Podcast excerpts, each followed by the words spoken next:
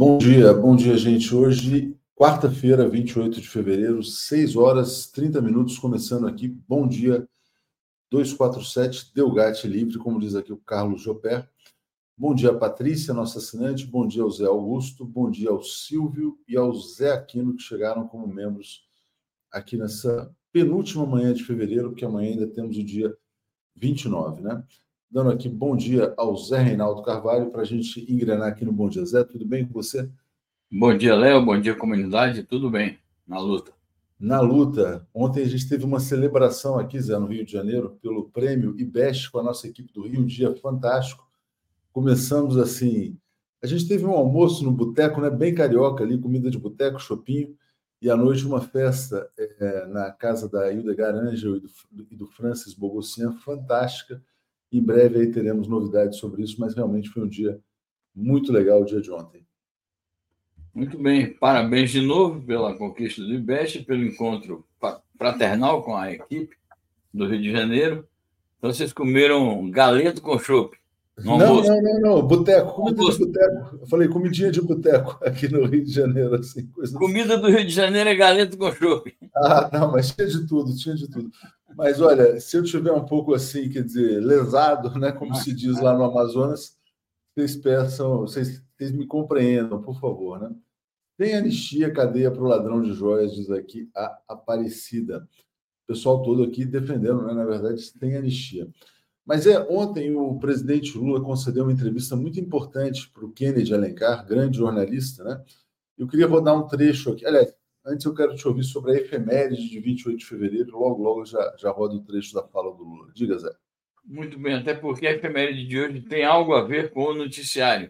É, no dia 28 de fevereiro de 72, é, a China e os Estados Unidos assinaram o famoso Comunicado de Xangai, era a primeira negociação, resultado da primeira negociação que anos depois foi lá dar lá na, no estabelecimento de relações diplomáticas entre os dois países. Mas esse comunicado de Xangai de 1972 é a primeira vez que os Estados Unidos assumem, reconhecem que existe no mundo uma só China, abandonando, portanto, aquela posição de reconhecimento de Xangai. Hoje em dia, os Estados Unidos contrariam essa sua própria resolução é tema de uma, uma das notícias que nós temos aqui é, no dia de hoje. Mas então fica o registro é, dessa, desse importante passo que China e Estados Unidos deram para estabelecer e normalizar suas relações diplomáticas. Já já eu trago a notícia de China, mas vamos ouvir aqui então o presidente Lula. Vamos lá. Cadê? Vamos botar aqui o áudio. Voltando aqui. Eu diria a mesma coisa. Porque é exatamente o que está acontecendo na faixa de Gaza, o Kennedy. A gente não pode ser hipócrita de achar que uma morte é diferente da outra. Ou seja, você não tem na faixa de Gaza uma guerra de um exército altamente preparado com outro exército altamente preparado. Você tem, na verdade, uma guerra de um exército altamente preparado contra mulheres e crianças. Porque das 100 mil pessoas feridas, ou seja, você tem 80% mulher, 8 mil crianças, além de 8 mil desaparecidos eu e o Brasil, nós fomos o primeiro país a condenar o gesto terrorista do Hamas. Sim, o primeiro país. Mas eu não posso condenar o gesto terrorista do Hamas e ver, sabe, o Estado de Israel, através do seu exército, do seu primeiro-ministro, fazendo com inocentes da mesma barbaridade. Ou seja, o que, é que nós estamos clamando? Olha, que pare, que pare, sabe, os tiroteios, que permita que tenha, sabe, a chegada de alimento, de remédio, de médico, de enfermeiro, para que a gente tenha um corredor humanitário e tratar das pessoas. É isso. O que está acontecendo aos olhos do mundo? O governo de Israel ele quer efetivamente acabar com os palestinos na faixa de Gaza. É isso. É exterminar aquele espaço territorial com o povo palestino para que eles ocupem. É isso. Não tem outra explicação. Sabe, é só você ler o, o depoimento do diretor dos Médicos Sem Fronteira, que você vai ver o que está acontecendo. Pega depoimento da questão da Cruz Vermelha, pega criança dizendo que prefere morrer do que ser tratado do jeito que estão sendo tratados, sem anestesia. Olha, isso é genocídio ou não é genocídio? É isso aí, Zé. Isso aí é genocídio ou não é genocídio, como diz o presidente Lula? É, sem sombra de dúvidas, é genocídio. Nós temos denunciado isso aqui diariamente.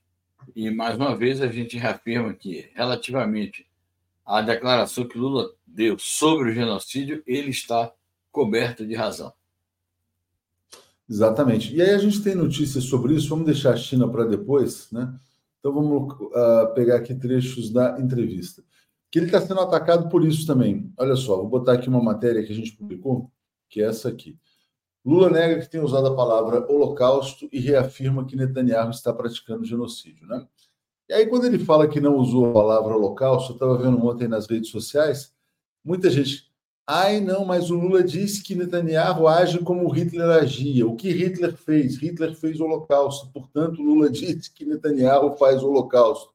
E também, se dissesse, não teria o menor problema, porque o que o Lula está dizendo está sendo dito pelos rabinos ortodoxos judeus. Né?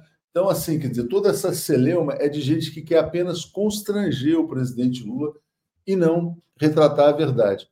Mas tem essa polêmica, né? Se ele usou a palavra local, se podia usar, se não podia usar. Diga lá, Zé.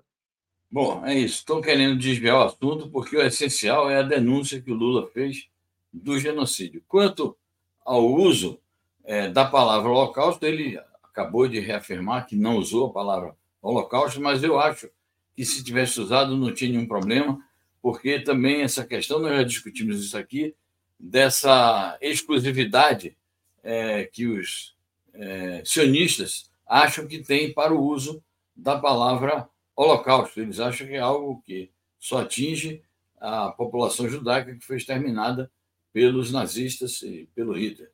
De maneira que essa excepcionalidade que eles reivindicam é algo totalmente falso do ponto de vista histórico e é uma atitude ideológica que eles tomam. Infelizmente, tem gente que entra nessa onda e diz: não, holocausto é holocausto. Isso que está acontecendo aqui na Palestina é outra coisa.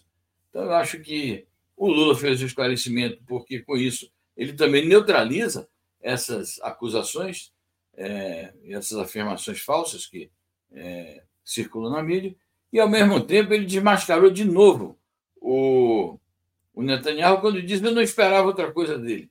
Eu não tinha ilusões de que ele iria interpretar corretamente as minhas colocações. Então, na minha opinião, esse assunto está encerrado, está totalmente esclarecido, e, de novo, a gente diz: no que se refere à denúncia dos crimes de Israel contra o povo palestino, o Lula está coberto de razão. Mas eu queria, então, aqui, Zé, não encerrar esse assunto, mas lançar um desafio a todos os jornais, jornalistas que ficaram aí enchendo o saco do presidente Lula. Então tá, já que vocês acham que não pode comparar o Hitler, não, que não pode chamar de holocausto, né? Então vamos fazer o seguinte: é genocídio? Globo, Estado de São Paulo, Folha, vocês têm a coragem de dizer que o que acontece na faixa de Gaza é genocídio?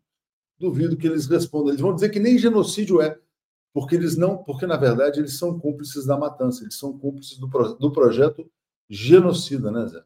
Sem dúvida. Essa é, Essa é a questão. Isso. Essa é a questão essencial e não tenha dúvida de que eles vão negar. Eles vão aparecer com algumas teorizações sobre o que é genocídio, aí vão dar alguns exemplos históricos dizendo isso é genocídio, isto não é. É genocídio. Eles estão atuando no sentido de exterminar um povo. Quando se diz exterminar um povo, não quer dizer que vai matar até o último ser humano nascido na Palestina, mas é um extermínio em massa. São centenas de milhares de pessoas submetidas a, a esse morticínio. E como Lula destacou de maneira correta, e está todo mundo é, que tem compromisso com os direitos humanos destacando esse problema das mulheres e das crianças, além do fato de que há esse deslocamento forçado de 2 milhões de seres humanos de um lado para outro, e que agora, é, segundo os planos de Israel, devem ser expulsos também ali da região de Rafah. Então, isso faz parte do genocídio, limpeza étnica é parte de um genocídio. Então, eu tenho certeza que a mídia vai vir com essas teorizações. Não, não é genocídio, porque genocídio tem tais e tais e tais características. Tudo falso. Exatamente. Aliás, eu vi ontem um post do filho do Bolsonaro, um dos filhos, né, dizendo que por mim matava todo mundo. Chegou a escrever isso nas redes sociais. Né? Ana Lúcia Guimarães, Lula, inveja da oposição, orgulho do mundo. É isso aí. Zé, nessa entrevista, ele também adotou uma posição uh, sobre a, a, eleição dos Estados Unidos e uma posição que pode ser considerada relativamente é, arriscada, né? porque ele afirma que espera a vitória do Biden nas eleições quando o Donald Trump é favorito. Você acha que isso pode trazer algum risco na relação Brasil-Estados Unidos ou não? Eu acho que, desse ponto de vista, sim, porque se o, o Trump ganha as eleições, provavelmente acontecerá, é, é, o que as pesquisas hoje dizem, isso vai dificultar ainda mais as relações. O Trump já tem má vontade, já tem hostilidade com, com o Brasil progressista. A gente conhece as posições reacionárias do Trump, a identidade que ele tem com a extrema-direita brasileira, com o bolsonarismo. Então, acho que sim, é uma posição arriscada. Além disso, eu quero pontuar aqui a minha opinião, é, porque o Lula ressalta, não, porque o Biden tem compromissos aí com a questão trabalhista. Eu acho que é um, um aspecto apenas da, da ação política do Biden. É, a gente tem que julgar o governo Biden de uma maneira é, mais geral, levando em conta também a sua política externa. Ele é cúmplice do genocídio, Biden é cúmplice do genocídio, é, ainda que ele ultimamente está fazendo algumas restrições ao comportamento do Netanyahu, dizem até que está havendo uma grande crispação nas relações entre ambos, mas o, o Biden não é isento do cometimento de crimes e deveria ser também condenado mundialmente. Então, eu, digamos assim, pontuo essa diferença de opinião. É, claro que muita gente vai argumentar, e isso é fato, que as relações com os Estados Unidos, é, do Brasil com os Estados Unidos, do governo Lula atual e do futuro governo Lula, é, na hipótese da sua reeleição, é, serão facilitadas com a gestão Biden. Tem esse particular que se leva em conta. Mas nós não temos ilusões de que o Biden fosse uma saída progressista para os Estados Unidos. Exatamente. Bom, de qualquer maneira, eu acho assim, a visão que eu tenho é o seguinte: que numa, em condições normais, Lula e Trump uh, conviveriam de forma extremamente normal, saudável, sem nenhum tipo de problema. A questão é o fato de que o Trump integra essa internacional fascista. Né? Então, daí o perigo.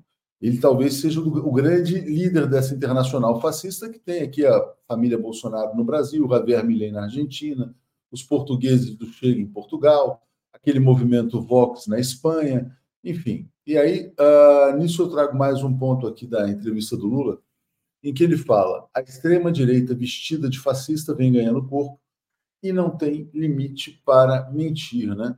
Então, daí uh, a preferência do Lula pelo Biden. Bom, essa opinião que o Lula dá sobre o que está acontecendo no Brasil, ele inclusive deu uma opinião específica sobre o ato de domingo na Avenida Paulista, eu concordo inteiramente. Não se deve subestimar a extrema-direita, não se deve subestimar o bolsonarismo. Nós dissemos isso aqui no dia da Super Live, é, que participamos aqui na, no, no, domingo. Acho que, é, porque ficam fazendo conta, ah, mas não foi um milhão, não foi 700 mil, foi 150, foi 200, foi 180. Essa contagem é falsa. Ela não diz nada. É, os fatos são muito claros. Eles demonstraram força. É, claro que ali foi um, um pessoal mobilizado através das igrejas é, pentecostais, ônibus, carro para todo lado, dinheiro, etc. Mas o fato é que eles têm poder de mobilização. Essa é uma realidade insofismável. Tem uma base de massa.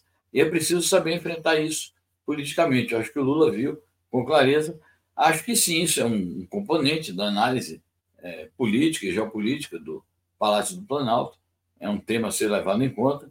Agora, não, não creio também que, que uma vitória do, do Biden, é, mesmo a gestão atual do Biden, vá conter esse processo. Isso depende é, de fatores internos, depende da força do governo, depende do governo dar certo, depende da realização das políticas públicas do governo, das reformas é, sociais que o governo é, está fazendo e que deve continuar a fazer, depende do fortalecimento das forças de esquerda, dos partidos de esquerda, algo que vai ser testado também nas urnas em outubro deste ano, nas municipais, mas não só, a capacidade que têm esses partidos e movimentos sociais de mobilizar a população, é, de se ligar às massas populares, de se enraizar nas organizações populares. É um conjunto de fatores internos é, que nós, as forças progressistas, é, perdemos muito terreno nos últimos anos. Fruto do bolsonarismo, sim, claro, mas acho que também fruto de erros estratégicos, táticos e metodológicos é, das forças de esquerda. Ah, o Sebastião Pinheiro fala: a extrema-direita é uma formação criminosa mundial, pregam o liberalismo para poder cometer crimes e ficar impunes. A questão, Zé, é que isso dependeria de uma reforma completa do capitalismo, da própria superação do capitalismo. Por quê? Porque, no fundo, a extrema-direita é um, é, uma, é um instrumento que eles encontraram para, através da mentira, conquistar o apoio popular para projetos impopulares. Né? Quer dizer, o que é o bolsonarismo? Quer dizer, é uma maneira de enganar as massas né, para que elas, na verdade, votem contra os seus próprios interesses. Quando você vê quer dizer, que tem elementos, inclusive populares, naquelas manifestações, que ele tem base popular, por quê? Quer dizer, você pega a direita tradicional, ela não tem base popular por uma razão muito simples. Quer dizer, ela tem um projeto que o povo entende como antipopular. Mas o Bolsonaro, quer dizer, ele tem um projeto antipopular travestido de uma defesa da família, dos valores, da linguagem, etc. e tal, da liberdade, tudo isso. É, eles exploram uma série de debilidades na formação da consciência política do povo. Né? É, aí entram também vários ingredientes, entra essa questão de mistificações, eles usam de maneira bastante é, produtiva para os seus interesses a mentira, a mistificação, o engodo, exploram a boa-fé das pessoas, exploram também a ignorância, porque há muitas manifestações de ignorância. Então, realmente é um processo político é, complexo que exige é, novas estratégias, novas táticas, novos métodos e novas formas de estruturação das forças do movimento social e dos partidos de esquerda. Exatamente. Formação de consciência 24 horas por dia, 7 dias por semana. Tem que ser assim. Vamos lá. Uh, deixa eu trazer, então, aqui agora informações sobre o genocídio. Israel bloqueia sistematicamente o acesso à ajuda humanitária em Gaza, que é uma maneira de você provocar a morte pela fome, né, Zé? Exatamente. E note que diariamente saem informações como a de hoje, é, dando conta de que são as próprias agências da ONU, autoridades da ONU, gente qualificada, gente que tem autoridade é, nas suas especialidades, sejam médicos, sejam diplomatas, sejam profissionais da assistência social propriamente dita, que vêm a público denunciar é, a sabotagem, o boicote, o impedimento por parte de Israel é, da chegada de ajuda humanitária à população carente da faixa de Gaza, levando a crise é, humanitária ali naquela região a, a, aos extremos, né? Então, é, a gente já viu aqui declarações de autoridades da ONU dizendo a situação ali é horrível, é autoridade da própria do próprio governo palestino também dizendo a situação ali é horrível. E, além de tudo isso, nós temos esse processo que está em curso, que é a suspensão do pagamento dos fundos é, que os países todos, por compromisso assumido com a ONU, devem é, a essas organizações humanitárias. Então, são os dois aspectos. É o impedimento da ajuda propriamente dita, porque os comboios ficam ali é, bloqueados, é, não deixam que eles entrem em Gaza, e existe a, a sabotagem ao funcionamento das organizações humanitárias. A própria OMS, que tem um grande crédito mundial, prestígio mundial, tem denunciado isso com bastante vigor. Exatamente.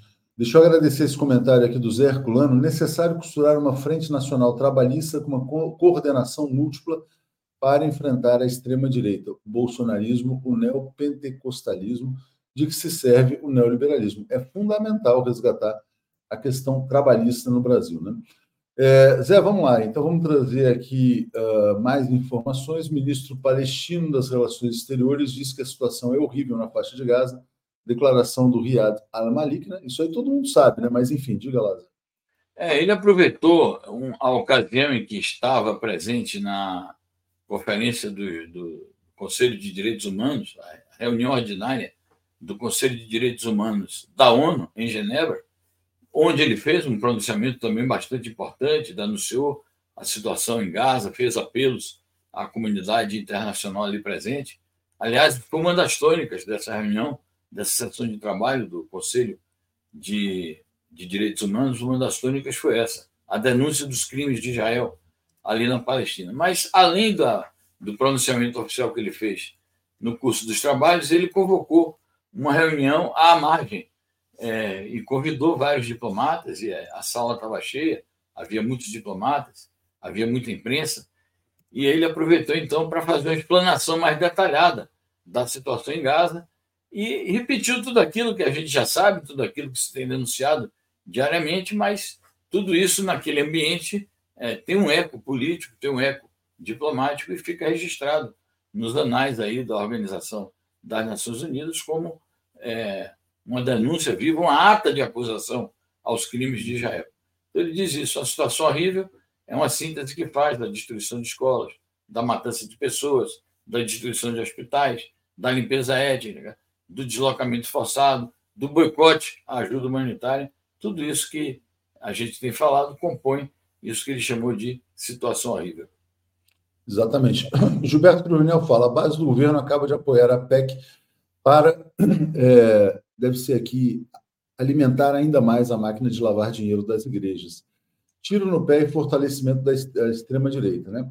Isentar a máquina. É, se o governo fez algum acordo para isentar, para se aproximar de desses empresários e que tem essa bancada, eu acho que é um grande erro mesmo, porque, na verdade, vai contra, né, quer dizer, o trabalho de formação ideológica, porque essas igrejas são uma arma, um exército, na verdade, de desinformação, né, Zé? É a continuação e a repetição de um erro. É, durante o governo do Bolsonaro, é, partidos de esquerda votaram a favor, alguns partidos de esquerda, alguns parlamentares de esquerda, votaram a favor daquela excrescência que foi a isenção é, de impostos sobre os lucros desses empresários, desses usurpadores, desses aproveitadores da fé das pessoas. Então, os caras são empresários, eles montam igreja como negócio e reivindicam isenção de impostos. E houve gente que caiu nessa trampa e votou a favor é, disso que eu chamo uma excrescência. Então, eu acho que nós somos um Estado laico, né? Claro que a liberdade de culto, e isso é bom que exista a liberdade de culto, é, o respeito à fé das pessoas é algo também incondicional, que deve haver por parte do governo, por parte dos partidos políticos, independentemente de, filosoficamente, uns sustentam o ateísmo, outros não, sustentam é, diferentes tipos de fé, mas o Estado é laico. E o Estado não pode fornecer dinheiro, nem pode isentar de impostos é, essas instituições. É isso aí. O, entre aspas, pastor Malafaia pagou o trio elétrico. Precisa de isenção no imposto de renda? Pois é, daqui a pouco esses caras estão bilionários. E aí vai ser difícil, né? Porque o dinheiro comanda, infelizmente, a política no mundo, né? Zé, vamos falar sobre a Rússia. Muita gente preocupada com a posição adotada pela França, né? Está falando em enviar tropas à Ucrânia, mas não apenas a França. Vou botar a notícia aqui na tela. Envio de tropas para a Ucrânia pode acarretar fuga de capitais da União Europeia. Quer dizer, será que a União Europeia vai chegar a esse cúmulo de entrar numa guerra contra a Rússia, potência nuclear? Diga lá. Muito bem. Aproveito já para dizer que é o tema central do nosso programa de hoje, é o mundo como ele é, às 13 horas. Programa que eu faço toda quarta-feira, ao vivo, aqui com o Legênio Miranda. É, muita discussão na França ontem sobre esse assunto. Continua o debate hoje, né? Houve pronunciamentos das forças de esquerda, o Jean-Luc Mélenchon pelo França em submissa e o Partido Comunista Francês é, se declararam, portanto, a posição da esquerda.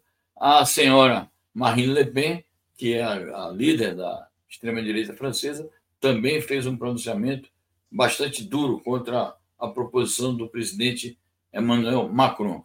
Todo mundo está vendo que o Macron está se envolvendo numa escalada belicista, algo extremamente perigoso para a França e para o conjunto da Europa. A Rússia advertiu, o Dmitry Peskov, que é o porta-voz do Kremlin, foi a público ontem mesmo e disse que essa escalada que a França está promovendo é, pode provocar uma reação também dura da Rússia, portanto, vai é, atear mais, mais, mais fogo né, a, a esse incêndio que já é, está instalado ali há, há mais de 10 anos com, desde o golpe que os fascistas deram na Ucrânia.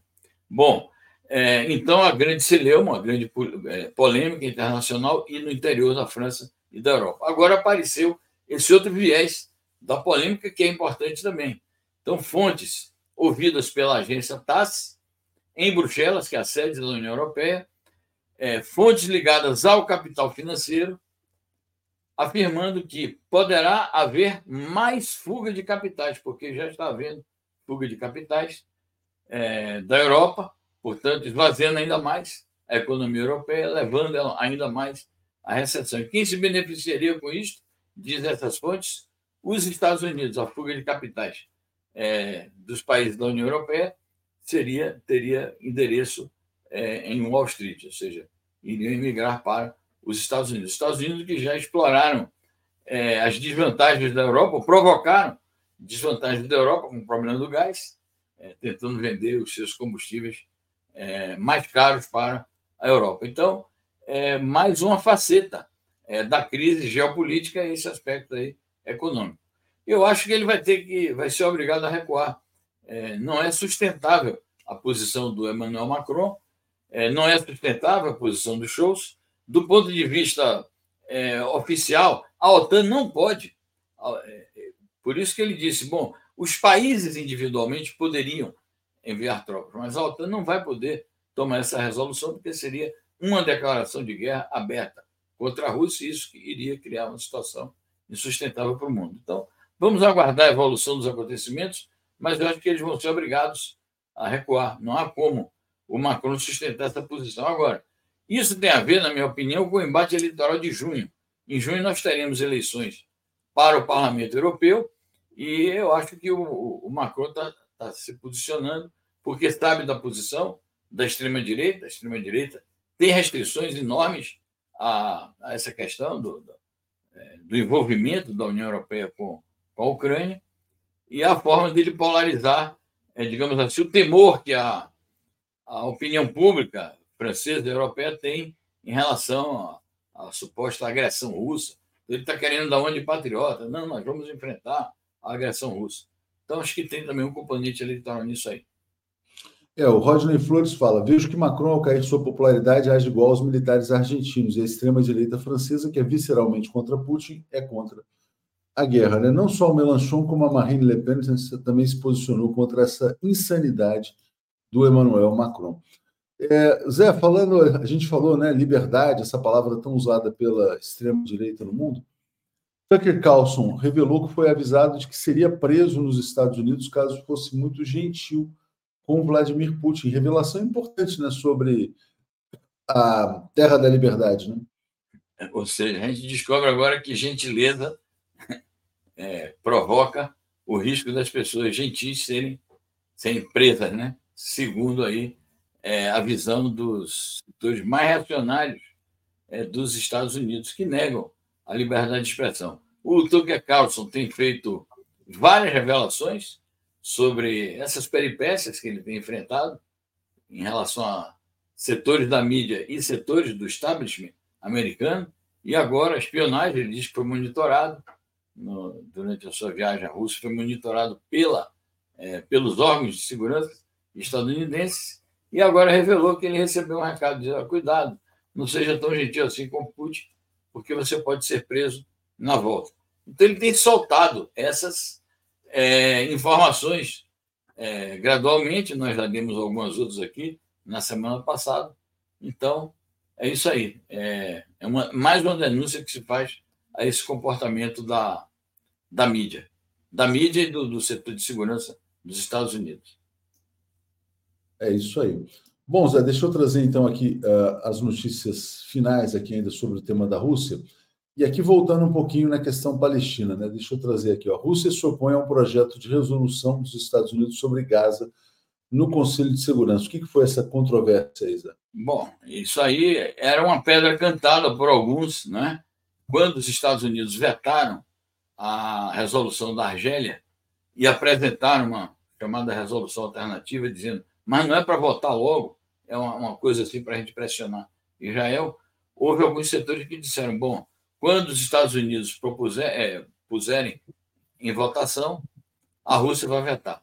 Eu tenho dúvidas se é, essa é a melhor maneira da Rússia se conduzir. As críticas que o Zebenzia, Nebenzia, Nebenzia, Vassili Nebenzia, que é o representante permanente da Rússia no Conselho de Segurança, faz ao projeto de resolução dos Estados Unidos é uma crítica justa ela é severa, mas é justa, porque tem uma série de furos nesse projeto de resolução, inclusive condicionalidades. Mas nessa altura do campeonato, um país que tem a importância da Rússia, com o prestígio que a Rússia tem angariado junto aos povos do mundo, vetar uma resolução que, ainda que com todos os seus defeitos, fala de uma pausa, ainda que seja realmente uma pausa muito temporária, mas que tenha caráter humanitário, e mesmo com as condicionalidades que ela apresenta, eu acho que não é a atitude mais diplomática. A Rússia poderia muito bem, digamos, se ela não concorda com tudo, fazer uma declaração de voto contundente, criticar severamente essa, esse projeto de resolução, mas se abster. Mas ele está é. anunciando que, que, a Rússia vai ser contra. A Rússia ser contra é um veto. Então, é, não tenho... pode ser uma queda de braço, né, Zé? Porque senão você fica assim, as pessoas morrendo e as potências aí fazendo Exatamente. uma queda de braço na. Isso. Não, então é preciso olhar esse aspecto. Exatamente. Zé, você pode passar o seu contato da Socorro Gomes, aqui a pedido do Felipe Bastos? Muito bem. Zé Reinaldo.terra.com.br. É isso aí. Então, Zé Reinaldo aí pode mandar para ele, que aí ele faz o contato direto com a Socorro, né? Uh, ainda aqui, Zé, sobre a Rússia, rapidinho, vamos lá. Fórum da Multipolaridade reúne na Rússia 350 representantes de 130 países. E está para acontecer também aquele encontro mundial da juventude, né? Exatamente. Aliás, o Encontro Mundial da Juventude foi motivo de uma live aqui conosco há uns dois meses, inclusive com a organizadora é, do festival russa, né? Ela fala um português muito bom e deu entrevista aqui. É, esse Fórum da Multipolaridade é um evento espetacular, porque houve a presença de 350 representantes de 130 países. É, o tema é, luta pela multipolaridade, afirmação da multipolaridade, e houve também um, uma parte do encontro ligado ao combate à russofobia e voltado para a exaltação dos valores civilizacionais e culturais da Rússia, dentro das concepções do nacionalismo russo. Um encontro em que pontificaram duas figuras sobre quem a gente fala aqui também diariamente, que é a Maria Zaharova, que é a porta-voz da chancelaria russa, fez um grande pronunciamento lá, e o Sergei Lavrov, que é o chanceler da Rússia, fez pronunciamentos de fundo. Ele foi enfático a dizer o seguinte: a unipolaridade é um fracasso. A unipolaridade acabou e diz: agora o mundo é um mundo multipolar, é, e nesse mundo multipolar eu preciso fazer valer os interesses. Eles sempre lançam alguns conceitos, né? Os interesses do sul global e do leste global, referindo seus países aos países do Oriente, né? O leste, no caso, é o Oriente. É, a Ásia, etc., Oriente Médio, Ásia, etc. Então, é bastante assertivo esse encontro. É, não tenho informações se havia brasileiros ali nesse, nesse encontro mas seria importante que partidos da esquerda brasileira e forças é, progressistas é, dos movimentos sociais brasileiros estivessem ali presentes. Acho que é uma contribuição que a Rússia dá é, na luta por uma nova ordem política e econômica mundial. É, o, o, leste global, para mim, é uma novidade. Zé, voltando agora à última notícia, então, a efeméride, quando você falava de Taiwan, né? Então, está aqui, ó, a China diz que, ao apostar nos Estados Unidos em armamento, Taiwan pode criar um risco militar para o leste global, vamos dizer assim, então. É isso, é mais uma, uma afirmação de porta-vozes é, das forças de segurança, das forças militares e das forças é, diplomáticas chinesas contrárias ao armamentismo de Taiwan por parte dos Estados Unidos e, às vezes, de seus prepostos, e dizendo isso, isso acaba sendo uma advertência, né, que a aposta no armamentismo e aposta é, numa aliança com os Estados Unidos com fins de, de proclamar unilateralmente uma independência é, que a China não aceita, porque Taiwan é parte inalienável do território chinês, é algo que vai trazer riscos de segurança para a região. É, e quero insistir nisso. Quando os Estados Unidos apoiam os separatistas de Taiwan e fornecem armas para Taiwan, os Estados Unidos estão violando um compromisso que assumiram há 52 anos. Em 28 de fevereiro de 1972, eles firmaram é, um compromisso de que reconhecem a existência de apenas uma China. Foi isso que, inclusive, abriu caminho para as, as é, negociações que se desenvolveram e resultaram no estabelecimento de relações diplomáticas.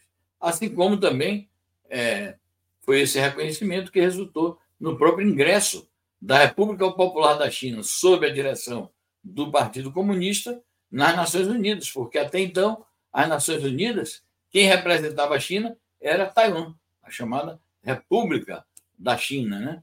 E ela foi alijada da ONU e em seu lugar entrou a República Popular da China, socialista e que tem assento no Conselho de Segurança. Zé, obrigado a você. Você volta às 13 horas com o Lejane e aí eu vou dar sequência aqui com o Paulo, Exatamente. Alex. Tamo junto aí, obrigado, bom programa. Um abraço. Abração, valeu. Então já trago aqui Alex, Daiane e Paulo Moreira Leite. Bom dia, Daiane, tudo bem? Bom dia, Léo, Paulo, Alex, tudo jóia? Bom dia a todos os nossos internautas. Boa quarta-feira para todos. Boa quarta-feira. Bom dia, Alex, tudo bem? Bom dia, bom dia, Léo, bom dia, Daiane, Paulo, todos bom, que estão assistindo aí. Bom dia, bom dia. Bom dia, bom dia, Paulo, tudo em paz? Bom dia a todos e todas. Vamos lá. Então, eu queria, na verdade, rodar aqui um vídeo. Ele, é, ele, não é tão curto assim, mas é curto. Um vídeo do Alexandre de Moraes, que também não é de ontem. Algumas pessoas já viram. Se a gente se estiver ficando longo demais, eu vou parar mas tem tudo a ver com o tema que a gente coloca como tema principal, que é o tema de anistia ou não, né? Então vamos ouvir essa fala e a gente comenta aqui na sequência. Vamos lá. Ataque à democracia não é um problema só no Brasil. É, lamentavelmente, é, nas últimas duas décadas, principalmente, é, nós podemos perceber um fenômeno mundial de corrosão à democracia a tentativa de corroer é, os princípios democráticos, só que de uma forma diversa, uma forma diferente do que tradicionalmente existiu. É, tradicionalmente, o ataque é, pensado sempre era de fora para dentro. É, há duas décadas, um pouquinho mais, isso foi sendo construído, é um ataque de dentro, por dentro. É, é algo muito mais inteligente do que, infelizmente, nós pensávamos. Nós que eu digo, aqueles que defendem a democracia. É, e esse ataque no mundo todo foi subestimado. Em alguns momentos foi ridicularizado, só que tinha método, ou melhor, tem método. É, e as instituições demoraram a descobrir é, qual era esse método e demoraram a reagir. E houve é, esse fortalecimento, principalmente e no mundo todo, de uma extrema direita é, absolutamente raivosa, que conseguiu, por meio é, das redes sociais, das mídias digitais, é, conseguiu alavancar é, um plano de poder no mundo todo, nas é, democracias ocidentais. Aproveitando é, uma decepção é, que passou a existir em relação à democracia. Certo ou errada, essa decepção, ela é visível no mundo todo. É, o pós-guerra, é, a redemocratização, principalmente da Europa, após a Segunda Grande Guerra, veio com uma euforia. E essa euforia, depois de décadas, acabou se transformando para grande parcela da sociedade, acabou se transformando numa decepção é uma verdadeira lavagem cerebral que é realizada. Isso com método de ataque é, à democracia. Isso teve método. A pessoa coloca um terno, gravata, aquele painel é, digital atrás, que tem um monte de livro, que às vezes a pessoa bobeia, entra, o livro entra na orelha, aí, e coloca especialista, fala da guerra da Ucrânia, até a lamentável derrota do Corinthians ontem para a Ponte Preta, que será anulado, porque aquilo não é justo. Mas fala de tudo. Você vê a pessoa, é o especialista, só que ela tem 30, 40 milhões de seguidores. Tinha um vídeo, um vídeo especialista dizendo que a Venezuela estava invadindo o Brasil. Mostrava os tanques, tá? e mandou WhatsApp, vídeos. Isso é verdade, porque as pessoas não sabem mais diferenciar, fica difícil diferenciar. E não, isso não é culpa das pessoas, isso é culpa, na verdade, isso foi culpa de quem, inteligentemente, nós não podemos subestimar essas pessoas, inteligentemente estudou todo esse mecanismo. Às vezes eu estou no clube fazendo ginástica, E não tem nada mais agradável, né? No meio do exercício, alguém para do seu lado e fala: fala Isso, eu posso falar uma coisinha? E você não pode responder o que você está fazendo. E a pessoa, né, sem noção, fala: Por que, que o senhor não liberou o código-fonte? Eu uso até hoje isso. Daí eu paro, educadamente, até porque eu falava com o professor André que eu sou uma pessoa sensível, né? então eu paro, olho a pessoa e falo: Você sabe o que é o código-fonte? Pessoa fala: Não, mas eu sei que é aquilo que rouba voto na urna. Daí você explica que o código-fonte nada mais é do que, vamos dizer, é um tradutor é, para transformar o número que você vota no candidato que é, é e o voto do eleitor realmente ser o voto que é computado. E aí a gente explica: você sabia que um ano antes da eleição, o código-fonte é aberto para todos os partidos, para a Polícia Federal, para todas as entidades que quiserem, as universidades, a USP, a USP sempre fiscaliza o código-fonte. Nas últimas eleições foram três universidades é, que fiscalizaram, uma delas a USP. Você fala tudo e a pessoa sai e continua achando que o código-fonte é roubado. Por quê? Porque as redes sociais é, divulgam, os falsos especialistas é que falam isso. Nós não podemos nos enganar, nós não podemos baixar a guarda, é, não podemos dar uma de bambam contra o Popó, é, que durou 36 segundos. É, nós temos que ficar alertas e fortalecer a democracia fortalecer as instituições e regulamentar o que precisa ser regulamentado. Nós não podemos cair nesse discurso fácil de que regulamentar as redes sociais é ser contra a liberdade de expressão. Isso é um discurso mentiroso que pretende propagar e continuar propagando o discurso de ódio a lavagem cerebral que é feita em milhões e milhões de pessoas. É, eu brinco sempre, é uma brincadeira séria, que para mim bastaria um artigo na lei. É, o que não pode no mundo real, não pode no mundo virtual. Simples. Nem mais, nem menos. O que as mídias tradicionais não podem e são responsabilizadas se fizerem, também não pode no mundo virtual. E o mundo, não só o Brasil, está percebendo isso. E não é só em relação à democracia, ao ataque à democracia. É, o número de suicídios de adolescentes por bullying virtual aumentou na Europa tremendamente. Porque o que antes era restrito a um grupo de pessoas, aquele bullying, aquelas ameaças, isso agora ganha as redes sociais. E uma vez que entra, nunca mais sai. Então, o nosso desafio, o desafio de todos, como cidadãos, e nós, como operadores do direito, vocês, estudantes do direito, é exatamente garantir é, que as redes sociais não sejam terra de ninguém. Bom, tá aí né, o Alexandre de Moraes dizendo não podemos baixar a guarda, essa preocupação, obviamente, com a desinformação, dissonância cognitiva e também com a questão das redes sociais.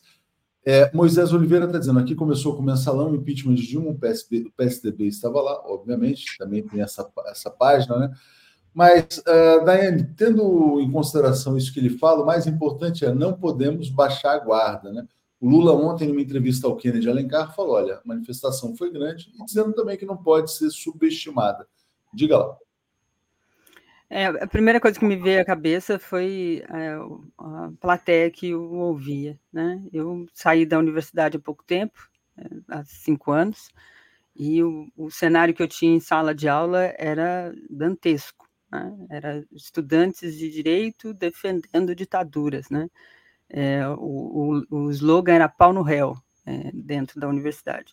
E quando é, é, juristas, eh, especialistas ou ministros compareciam à universidade e falavam alguma coisa que destoava do discurso eh, da Lava Jato, era vaiado. É esse o clima. Inclusive, o Alexandre de Moraes chegou aí lá na, na época como já ministro, mas ainda não tinha se tornado ou encaminhado certas questões aí é, e foi bem, foi bem recebido lá na universidade. Eu não, não, não quis ficar na aula, justamente porque ele tinha acabado de ser indicado pelo Temer, e no meio daquele turbilhão todo, para mim não, não valia a pena assistir uma aula dele. Hoje, talvez, ah, valeria assistir uma aula inaugural como essa na, na USP. Mas fico me perguntando como é que como é que esse plenário, como é que esses alunos ali é, estavam ouvindo essa, essa fala, porque isso é, explicaria bastante do que a gente está vivendo hoje. Ele fala de um descrédito né, na, na democracia, é, eu somaria esse, essa linha, principalmente um, um, a, a, o descrédito na democracia vem de um resultado de um fracasso do capitalismo, né, do sistema capitalista, a política neoliberal, ela, ela não traz perspectiva para a população, para o mundo, para as pessoas, e isso vai minando as democracias, supostas democracias, dentro desse, desse leque. É, não baixar a guarda dentro desse cenário é também entender quais são os desafios econômicos e estruturais, né? É, o presidente Lula e o governo da presidenta Dilma buscaram ao longo de anos é, trazer o tal bem-estar social, é, políticas públicas que pudessem é, é, promover a inclusão, mesmo assim não resultou na estabilidade política é, no, no, nos, nos, governos que sucederam. Né? O resultado foi, foi justamente o contrário. Então, a, a, a, soma né, de somente políticas públicas que resolveriam o problema social não, não resolve diretamente a questão é, das democracias, da estabilidade política que o país precisa e a, as instituições. É preciso um passo adiante. Essa receita a gente já tentou antes e não conseguiu. Então, é, acho que é essencialmente entender qual é o papel das, das, do campo progressista, é, da vida orgânica desses movimentos, dos partidos, tudo isso colado com, as, com, com o povo. Não adianta fazer isso é, criar políticas econômicas, botar comida na mesa do povo, se isso não trouxer a ele também consciência de classe, né? entendendo qual é os desafios que tem pela frente na perspectiva adiante, porque essa conta não fecha se a gente não tiver essas duas somas ali, esses dois é, ingredientes é, andando juntos, né? A, o avanço econômico, a renda, a melhoria da qualidade de vida, a inclusão, associado a uma consciência de que como isso foi garantido, quais são os desafios, como a democracia se constrói, tudo isso está tá, tá junto ali. Se não pensar é, nessas alternativas, a gente se perde novamente no caminho anterior. Foi muito bom, Daiane, você trazer esse ponto da crise do capitalismo, do neoliberalismo, porque tem a ver com esse comentário aqui do Wesley Dourado. Ele fala: nossa democracia foi atacada desde 2014, culminando com o golpe contra Dilma e a prisão injusta, injusta de Lula tudo com a leniência da justiça. O que foi o golpe de 2016? Foi um golpe para implantar um choque neoliberal no Brasil que trouxe de volta a pobreza, a miséria e a ascensão da extrema-direita. Né? E o que, essa direita não entende? Que o Lula não salva a democracia só porque ele ganha do Bolsonaro. O Lula salva a democracia porque ele também enfrenta o neoliberalismo. Só que aí, quando chega na hora de enfrentar o neoliberalismo, que, que a direita no Brasil faz? A direita limpinha. Não, a gente quer o Lula só para ganhar do Bolsonaro, mas a gente quer o Lula para ganhar do Bolsonaro mantendo o neoliberalismo. Aí não dá certo. É, Alex, como é que você vê esse alerta do Alexandre de Moraes, não baixar a guarda, né? É, enfrentar a desinformação no Brasil? Evidentemente que ele está falando da, da, anistia, né? Ele está se referindo a, a, esse ato infame de domingo. Não, mas né? isso foi antes, Alex. Isso foi antes, do, antes da convocação do. Ah, não, digo, o ato que passou está certo. Não é, não é o ato. Desculpa, você tem razão. Pode falar. É, claro. É, é, o seguinte: o que, o que, o que nós vimos do, do domingo foi, primeiro, o lançamento da tese ou do, da, da, da a fundação da teocracia cristã no discurso da, da Michelle. Não é? É, o Brasil é, do, é, é, de Cristo, o Brasil é aquela coisa assim, né, da Idade Média, das cruzadas e tudo, porque isso você forma um grande curral eleitoral, né? Se, é, é, se, é, se, se tudo vem de Deus, então o governante vem de Deus, você não pode desobedecer porque é Deus, é o que nós vemos na, nas. Tem teocracias muçulmanas e, e, e é a teocracia cristã. O bolsonarismo é um projeto de teocracia cristã. Submeter todos a, a, a isso que nós vimos, um resumo que nós vimos em, em quatro anos de Bolsonaro. Né? E a outra vertente, do, o outro objetivo desse, desse, desse comício foi a anistia. Anistiar os que, os que tentaram derrubar a democracia. Né? invocando que ah, temos que pacificar o país. Pacificar o quê? Não tem nada a pacificar. Em 1979, anistia ampla, geral restrita, por quê? Porque, porque havia gente morrendo nas prisões, havia tortura, havia atentados terroristas, bombas na, na, nas bancas eh, da extrema-direita. Claro. Então, Vamos pacificar, vamos dar anistia, anistia ampla, geral e Agora, não, não há, não há nada para pacificar e não se pode anistiar crime contra o Estado. Está certo que tem o artigo 48 da Constituição, o Congresso pode conceder anistia, mas tem que haver uma justificativa forte para isso. Qual é a necessidade de você anistiar quem tentou o maior crime contra o Estado, que é o golpe de Estado, é o incentivo a novos golpes. É isso que eles pretendem com, com, com esse projeto de lei do Mourão. É? Ironicamente, o Mourão, que sempre foi um vice alijado de qualquer, né, não participou nem da, do núcleo duro do golpe, vem dele um projeto infame, anistiar acusados e condenados pelas leis tal e tal. Não, isso é impossível, é inaceitável. É disso que que o Alexandre de Moraes está falando. É disso que ele está falando. Não se pode anistiar um crime contra o Estado. Embora né, eles têm a maioria, tem 200 deputados só na bancada evangélica. Como é que você vai segurar isso aí? Então, aí, depois você pode é, fazer outra, outra anistia. Vamos anistiar tal, é, tal e tal lei. E aí você tem maioria à prova. Isso é inaceitável e inadmissível. É isso. É proibido anistiar a direita, diz aqui o João Goulart. Paulo, ah, voltando à frase do Alexandre de Moraes, não podemos baixar a guarda, conectando também com a frase do Lula ao Kennedy Alencar, dizendo olha, que a manifestação foi grande não pode ser subestimada. Diga lá. Olha, a frase do Alexandre de Moraes é importantíssima. Não podemos baixar a guarda.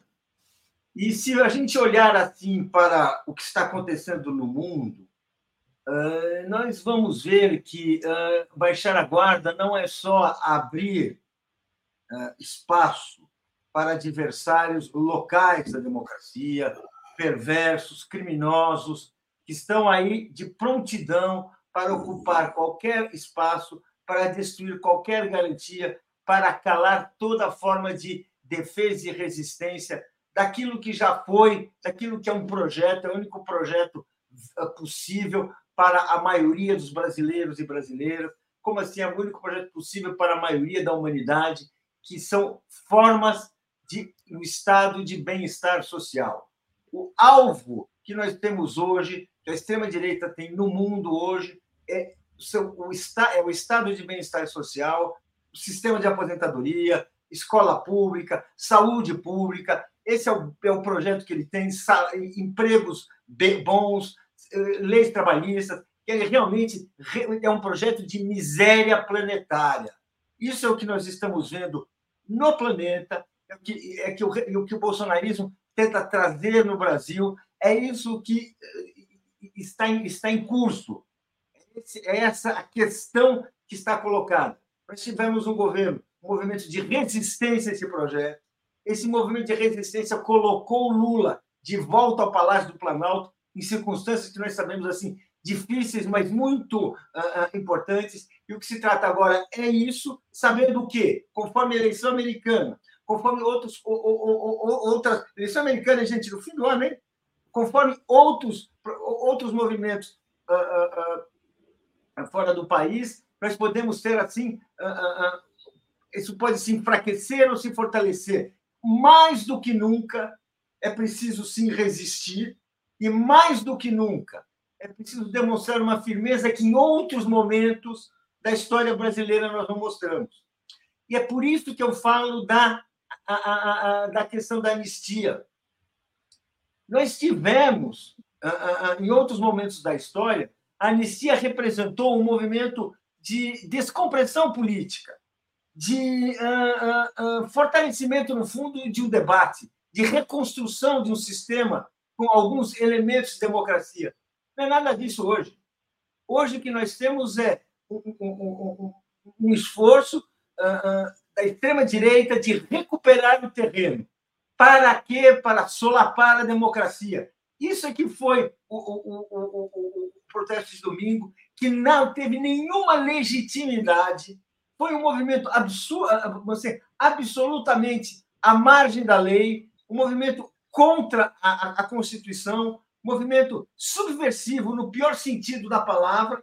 E, e, e, e, ou nós enfrentamos esse movimento, ou nós damos resposta a esse movimento, ou eles vão passar sobre nós, ou eles vão passar sobre, a, a, a sobre as instituições.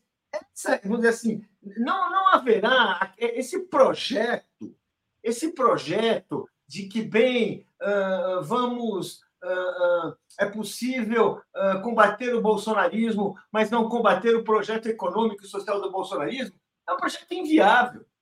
A população, uma parte dela, ela está olhando para ver o que acontece. Uma maioria de brasileiros que necessita dos serviços sociais, que necessita, está olhando para ver o que vai acontecer e vai responder. Isso já aconteceu na história pela liderança que mostrar maior resolução, maior decisão para defender os interesses da, os interesses da população. O que eles querem agora é dar continuidade a, a, a, a, esse projeto, que é conduzir, levar à paralisação do governo Lula e sua consequência derrubada, em cima, em cima de uma palavra de ordem, aspas, eh, eh, eh, que se pretende democrática, que se pretende, que é falar em eleição. Gente, o que eles querem é dar sequência ao golpe e o que é, o que é preciso é combater permanentemente esse movimento. E isso significa, em primeiro lugar, demonstrar que não há lugar na democracia brasileira para golpista. Não há lugar. Portanto, não há lugar para anistia. Não há lugar para aqueles que estão utilizando a liberdade apenas para tentar sabotá-la. E que não é que estão fazendo isso, não, é a sua ocupação permanente, como nós vimos domingo, como nós vimos nas suas declarações, como nós vimos naquele levantamento das opiniões assim cavernosas, absurdas da ideologia desses manifestantes que eh, não reconhecem uma eleição, dizem que a eleição foi roubada, o que é tudo isso? Então, ou nós, ou nós, eu digo, o governo, as, as autoridades, as instituições defendem a, a democracia, nós estaremos condenados, sim, condenados a ser esmagados por um movimento que tem um apoio internacional, que, que busca de todas as maneiras sabotar aquelas que foram conquistas uh, importantes na nossa história, talvez as mais importantes que até esse momento conseguimos preservar. Essas pessoas não podem ser aliciadas. Essas pessoas não podem ser perdoadas. Elas têm que pagar pelo que fizeram, elas têm que ir para a cadeia, elas, elas precisam cumprir, sim, aquilo que a lei democrática, constitucional, prevista eh, para crimes dessa natureza, prevê e que eles precisam uh, uh, uh, aceitar isso. A sociedade brasileira está colocada diante de uma coisa: ou ela afirma o poder de defender a democracia, ou ela vai ser enfrentar a sua derrocada. Exatamente. Vamos lá, deixa eu trazer comentários aqui. Uh, já já a gente vai seguir nesse tema agora do combate à ideia de anistia, né? O Duarte fala assim: o ministro aponta como solução o controle do que é dito nas redes. Isso não atingirá os interesses do PIG, mas a nossa liberdade de expressão. Qual é a minha divergência em relação ao Alexandre de Moraes nesse tema? Né? Quando ele fala, olha, para mim basta um artigo. O artigo deveria assim, o que vale, o que não vale no mundo real não deveria valer no mundo virtual. Eu concordo. Só que eu acho que ele faz uma confusão quando ele confunde as plataformas digitais com meios de comunicação. Né? A plataforma é a estrada, o meio de comunicação sou eu. Eu aceito responder pelo que eu falo no mundo real, assim como o Globo, o Estado e a Folha respondem pelo que escrevem no papel. Né? Isso vale. Agora, quando você diz assim, quer dizer, que o meio é a plataforma digital, né? aí é que você cria confusão, porque elas podem censurar é, vozes independentes com risco de processos. Esse é o grande problema. Né? Então, por exemplo, se alguém incentivou é, um ataque, um bullying, como ele mencionou, esta pessoa tem que ser punida. Obviamente, as plataformas elas têm que ter mecanismos de moderação, etc., de conter discursos violentos, mas é, o risco é quando você suprime o artigo 19 do Marco Civil da Internet, que é exatamente o que garante a liberdade, quer dizer, que cada um pode falar livremente, né, até ser contestado judicialmente. Marcos de Bragança, bom dia a todos. O projeto dos fascistas é uma, unir teocracia com mafiocracia, anistia não, e também, na verdade, unir teocracia com máfia para servir ao projeto neoliberal.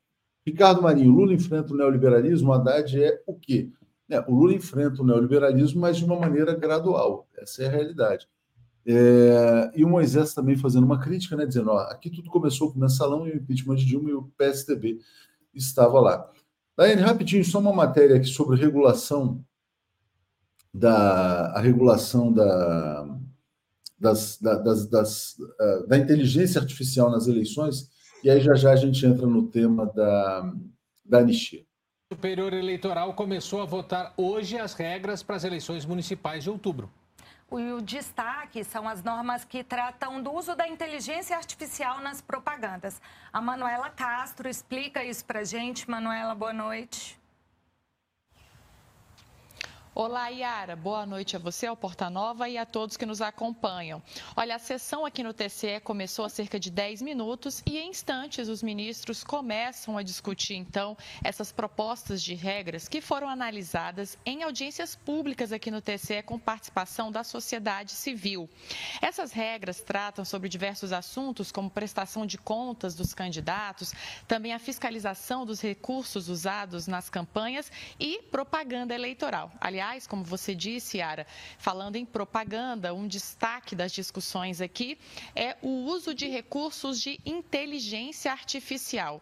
Um dos pontos dessas propostas de regras diz que se alguma peça de internet ou dos meios de comunicação tradicionais usarem esses recursos, isso deve estar escrito, isso deve ser informado explicitamente de forma obrigatória.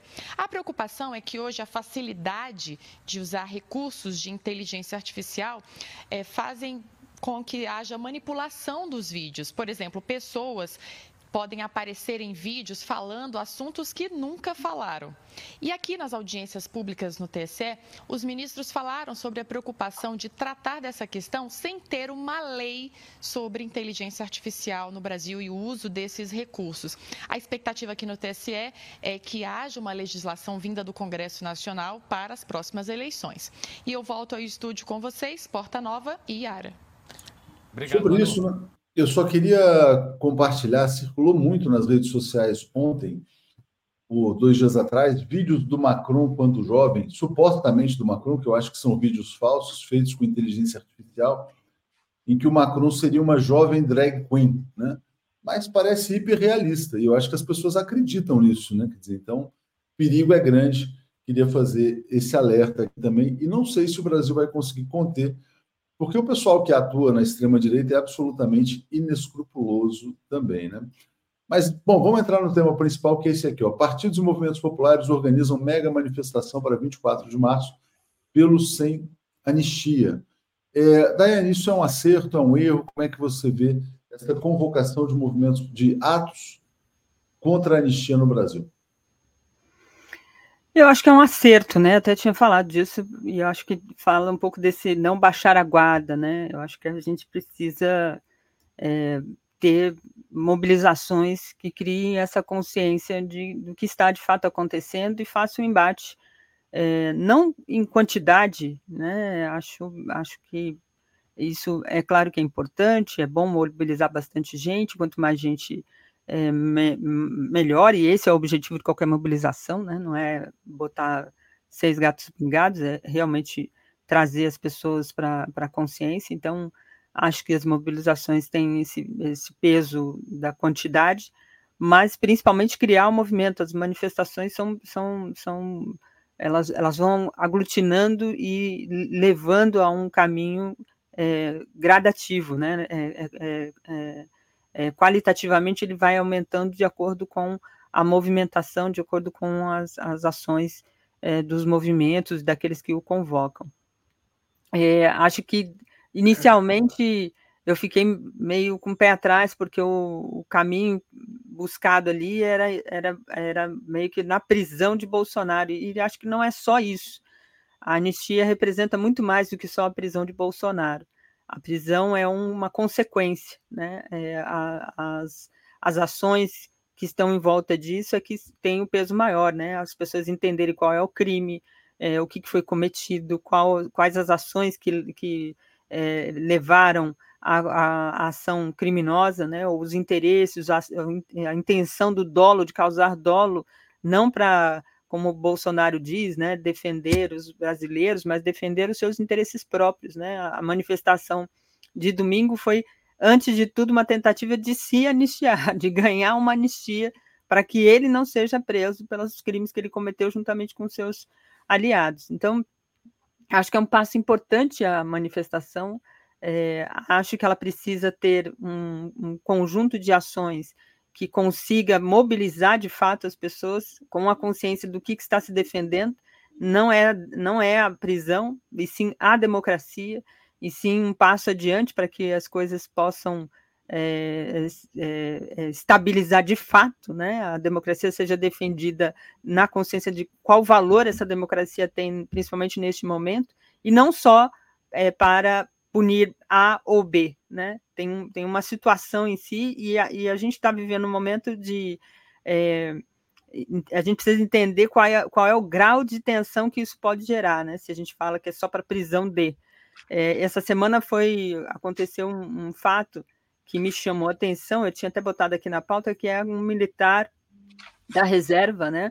É, que teve ali um incêndio na sua casa e tinha um, um verdadeiro arsenal. Ele era CAC também, além de ser um, um, militar da reserva. Mas ele tinha um verdadeiro arsenal de armas, bomba, granada, e estava isso tudo dentro da sua casa, um prédio residencial em Campinas, pegou fogo e acabou é, danificando todo o prédio, enfim, criou uma situação bastante gritante. Mas chama atenção a quantidade de armas que essas pessoas têm ainda, né? Esses militares, esses CACs, e essas ações. Por, por, historicamente a gente saber como é que funciona isso no Brasil, a gente sabe como é que essa gente trabalha, como é que essa gente atua e como é que eles atuaram no próprio 8 de janeiro. Então, é, a gente não está é, é, numa batalha democrática de mobilizações, tem muita coisa por trás disso, e, e é, o baixar a guarda do, do, Alexandre de Moraes acho que tem muito a ver também com esse tipo de grupo que está é, espalhado aí. A gente, pelas conversas das, das, é, da Polícia Federal capturadas aí, a gente percebeu que tem muita gente que estava querendo o golpe, sim, e eles ainda estão bem armados e bem articulados. É isso aí. É, a, a Neuza Santos está dizendo: tem que deixar claro para todos que anistia significa retirar a culpa e apenas sobre um crime. Né? É, agradeço aqui ao Gilberto Cruvinel pelo comentário aqui da minha passagem pelo Rio. Eliane está dizendo: vale a pena ver a fala de um ministro espanhol que define muito bem o que era a extrema-direita, e o Sérgio Alves. Agora se vê que o professor Nildo Ourix sempre teve razão. Alex, uh, esse ato, na sua opinião, é um erro, é um acerto? Só fazendo uma correção, não é no dia 24, é no dia 23, tá? Foi alertado pelo Raimundo Bonfim. Diga lá, Alex. Eu, eu acho que qualquer ato que se fizer agora vai ser comparado com esse da Paulista. Evidente, né?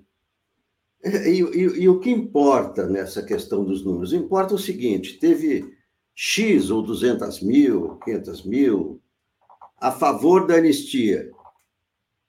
Aí, se, se esse movimento colocar menos do que isso, ah, então tá vendo? A população é a favor da anistia.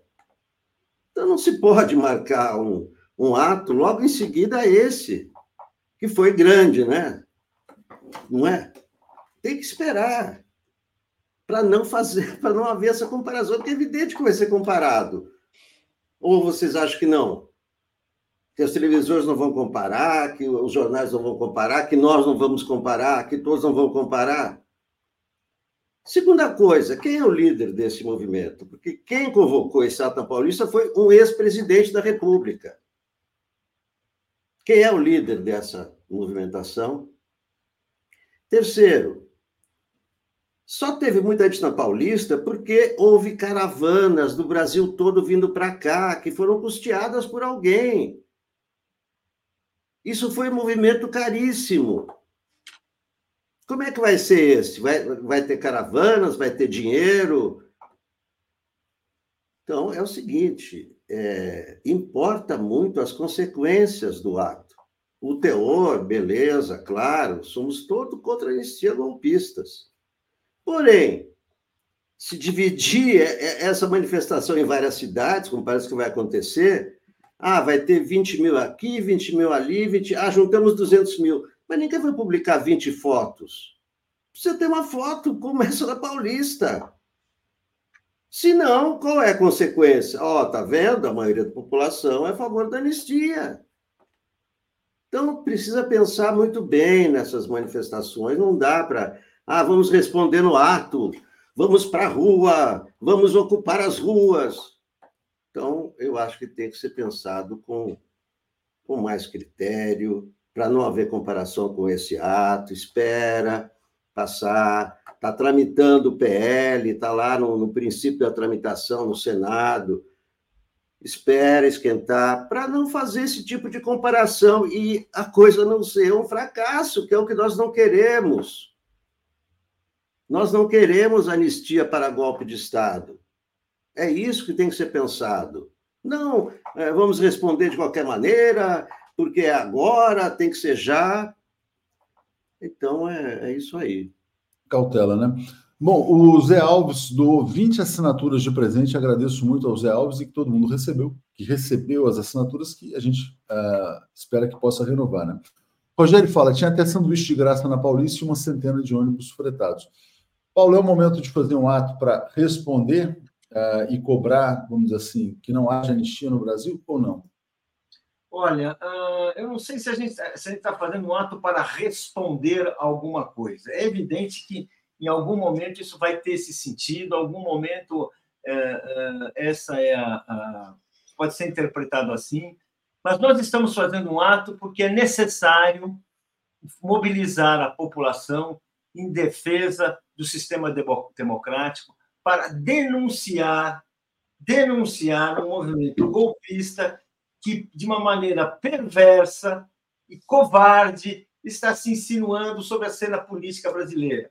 E é preciso que o esforço da população para defender a democracia, que é um esforço permanente, é uma convicção da maioria dos brasileiros que, que, que, que são contra a extrema-direita, que são contra essa, esse, o, o, o, movimento golpista, que são a favor dos direitos a, eh, e garantias democráticas. Esse é o pensamento da maioria dos brasileiros.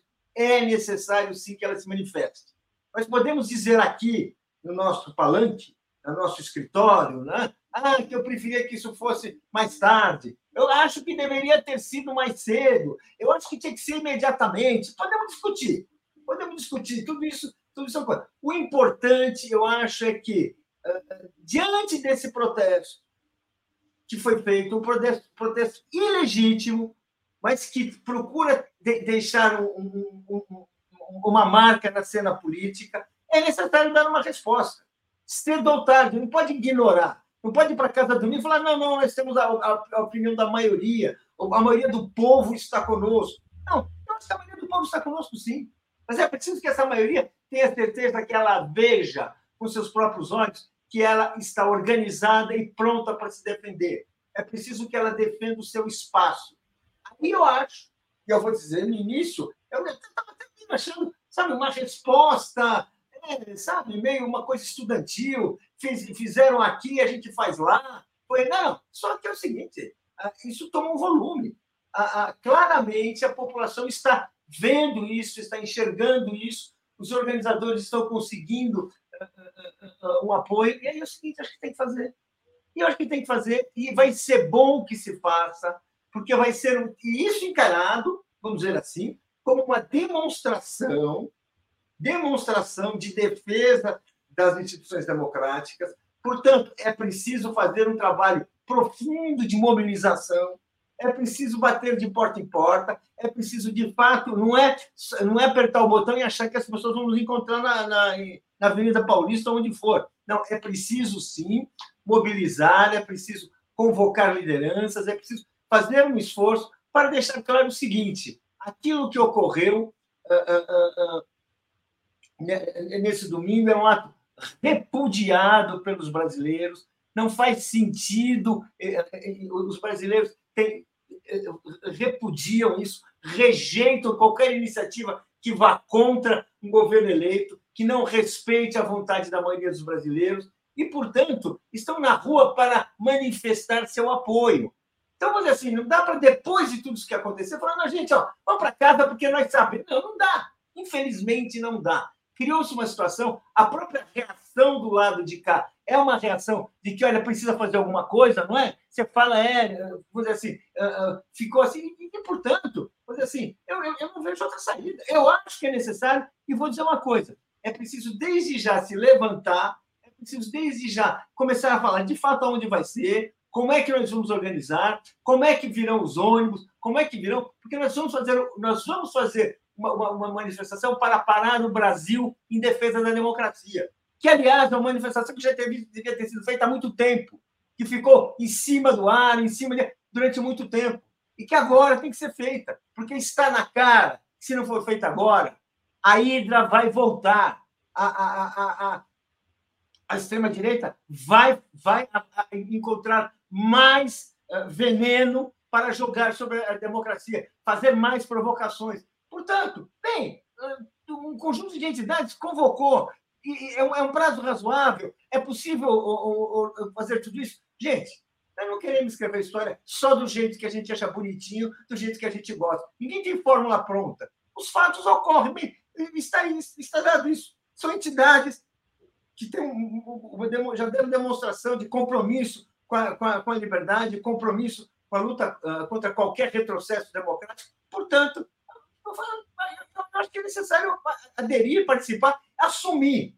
E, claro, se é uma demonstração, nós vamos contar com a presença do presidente da República, vamos contar com as lideranças democráticas, com as lideranças de todas as, de todas as religiões, lideranças sindicais, ou seja, fazer realmente um, um movimento, fazer um cala a boca e fica quieto, porque vocês não têm vocês não mandam no Brasil. Os fascistas não mandam no Brasil. E aqueles que cometeram crimes, como no dia, como uh, uh, na tentativa de golpe e como no próprio domingo passado, vão pagar por eles. Isso é mais importante do que nunca, por isso, sem anistia, isso tem que ser cada vez mais, cada vez mais o centro da nossa palavra de ordem.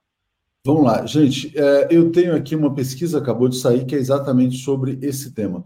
Vou ler os comentários da Janaína dizendo assim: raramente concordo com o Alex, mas hoje ele foi no ponto. Sugiro o ato na Paulista em data contígua à parada LGBT, 1 de julho, para aproveitar a estrutura e logística. Daniel de Andrade. Sou a favor da manifestação, mas quem vai pôr a grana para bancar pelo menos o transporte do pessoal? Essa história de espontâneo é ilusório. João Eduardo, sobre a nefasta anistia, caso seja projeto de lei, o presidente Lula vetará. Sandra, concordo com Alex, ato no sábado é péssimo. Cristiane Millet, o Lula está trabalhando, a justiça está sendo feita, como disse quem está por trás. Totalmente contra e uma boa parte da esquerda também. Alex tem razão. Edson Macedo, o mundo virtual tem que ser tratado como mundo real, mas se for para encher o saco uh, do PT, pode, senhor ministro. Cláudia Mortari, a PF precisa investigar essa explosão, esse armamento poderia servir para o pós-golpe. Coronel tentou suicídio. Por quê? É interessante esse caso, né? Gilberto Cruvinel, ah, já do Gilberto Cruvinel. Então, aqui, ó, rapidinho, vou só botar o tweet do Lula em que ele fala sobre é, a anistia e vou trazer a pesquisa. O Lula falou assim: Como que alguém começa a pedir anistia sem nem ser, ser julgado ainda? Ainda está em fase de inquérito. Alguns poucos foram julgados pelos atos golpistas de 8 de janeiro, a maioria está sendo investigada. Tem que terminar o processo.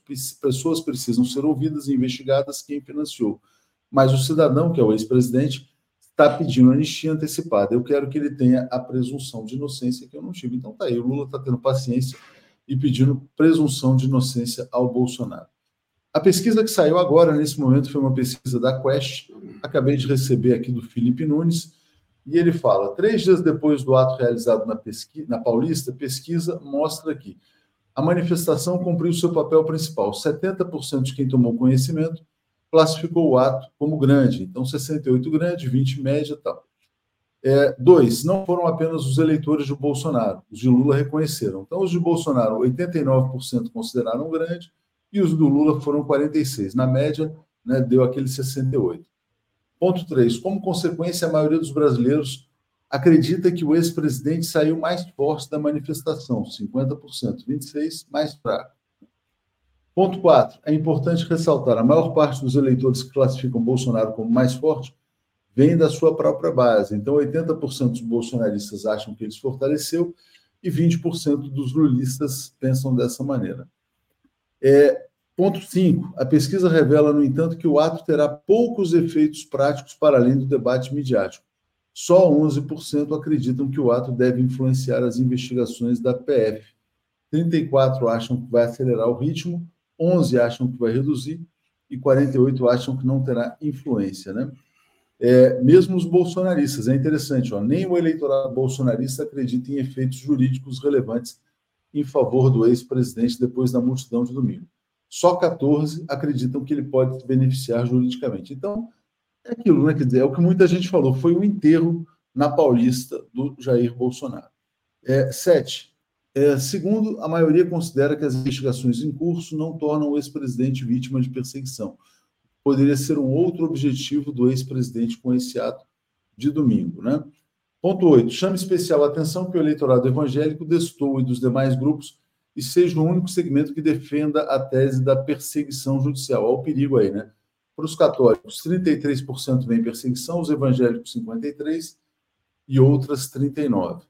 Outro ponto: depois do ato, 47% da população acredita que Bolsonaro participou sim de um plano para dar um golpe de Estado e evitar a posse de Lula. Então, todo mundo está vendo ele é bandido, né? A maioria. É, 10. Nesse caso, a polarização volta a dar as caras. Eleitores de Lula afirmam, afirmam plano golpista, 77, e bolsonaristas rechaçam essa tese. Outra narrativa de que Bolsonaro, que Bolsonaro não conseguiu emplacar, mesmo depois da multidão, foi a de que a justiça teria errado ao torná-lo inelegível. 51% apoiam a decisão da justiça. Então tá aí, ele já está fora do jogo, né? E dois, 50% acreditam que seria mais preso, justo ele preso. 40% consideram, 39% na verdade, consideram injustiça. A pesquisa ouviu presencialmente 2 mil pessoas entre os dias 25 e 27. Resumindo aqui rapidinho, então, Daiane, é o seguinte: tá, tudo bem, ele fez um ato grande, mostrou que é popular. No entanto, continua sendo bandido, inelegível e deve ser preso. Essa eu vejo isso como essência. Então, olha, eu acho que diante desse cenário, eu acho que a gente tem que ter um pouco mais de paciência e esperar que as coisas aconteçam no seu tempo. Diga lá, Daiane, como é que você vê isso? Olha, Léo, me chama a atenção aqui. Os números, é, como você destacou, vão nessa direção, mas é, Bolsonaro participou de um plano de golpe? Sim, 47, não 40. Não sabe, não respondeu 13. Acho que ali é que aí é que está o, o cerne do negócio, né? É que o bolsonarista ainda... nega, né? O, Bolsonaro, é, o eleitor então, bolsonarista ainda nega. assim, com tudo isso, ele nega. E, e, ainda tem gente, no senso comum das pessoas, eu converso com as familiares e tal, tem gente que ainda acredita em certas teses. Aí, e não sendo um bolsonarista que vai para Paulista, o bolsonarista que é eleitor comum.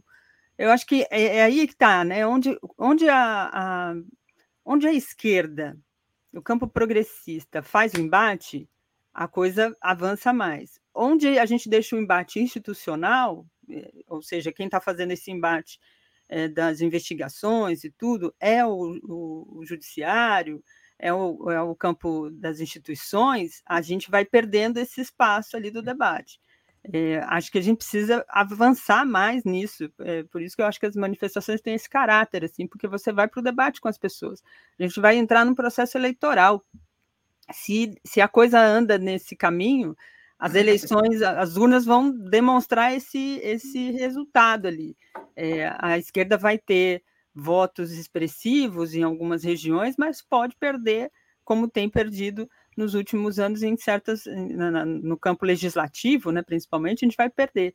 E aí novamente a gente vai ficar nadando contra a corrente. Eu, eu tento olhar essa pesquisa com essas nuances assim, acho que tem esse essa maioria, mas ainda tem um outro campo ali que está dividindo muito e a gente precisa avançar nisso, porque assim como foi na pandemia, eram coisas tão gritantes, tão absurdas, e a gente é, ainda foi para segundo turno com, com Bolsonaro com todas as razões aqui que a gente sabe que tem, internet, enfim, o, as, as, as, as, mentiras, fake news, um, um, um, núcleo muito engessado né, desse bolsonarismo de 30% a 25%, mas a gente precisa avançar mais. Acho que a gente, se a gente não avançar, a gente corre o risco aí dessa batalha ficar intermitente.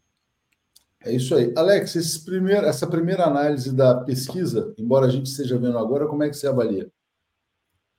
É o seguinte, isso aí mostra um país dividido entre bolsonaristas e, e petistas e os outros, ou digamos, bolsonaristas e os outros.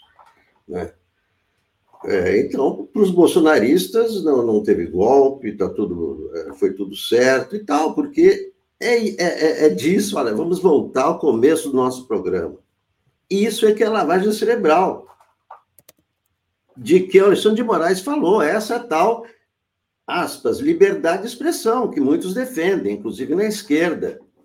Então tá bom, liberdade de expressão é isso, é lavagem cerebral. É por isso que as pessoas ainda acham que é, a eleição foi fraudada, que o Bolsonaro ganhou a eleição, que isso é lavagem cerebral. E a própria esquerda, os setores da esquerda, são contra esse, são contra né, é, é, é haver uma, uma, um, um, critério, uma edição, como tem, qualquer jornal tem um editor, tem etc. E a internet, é, você publica o que quiser.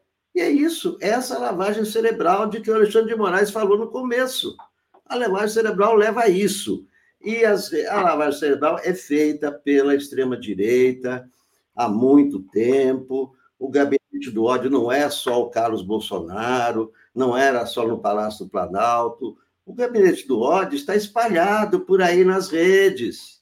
Está aí o gabinete do ódio. Então, a gente vive várias contradições, né? Gente que é contra né, o, esse, esse tipo de, de consequência, mas que é a favor de total liberdade de expressão na internet. E há uma contradição, então vai continuar a lavagem cerebral, e vamos continuar enfrentando esse clima, enfrentando as pessoas que acham que a Terra é plana, que o Bolsonaro é ótimo e que Deus é que tem que mandar em nós todos. E vamos à teocracia. E vamos é viver teocracia cristã. É isso aí. Paulo, você quer dizer, a análise que você faz desses números aí? Olha, esses números demonstram que o Lula conserva uma maioria na opinião dos brasileiros.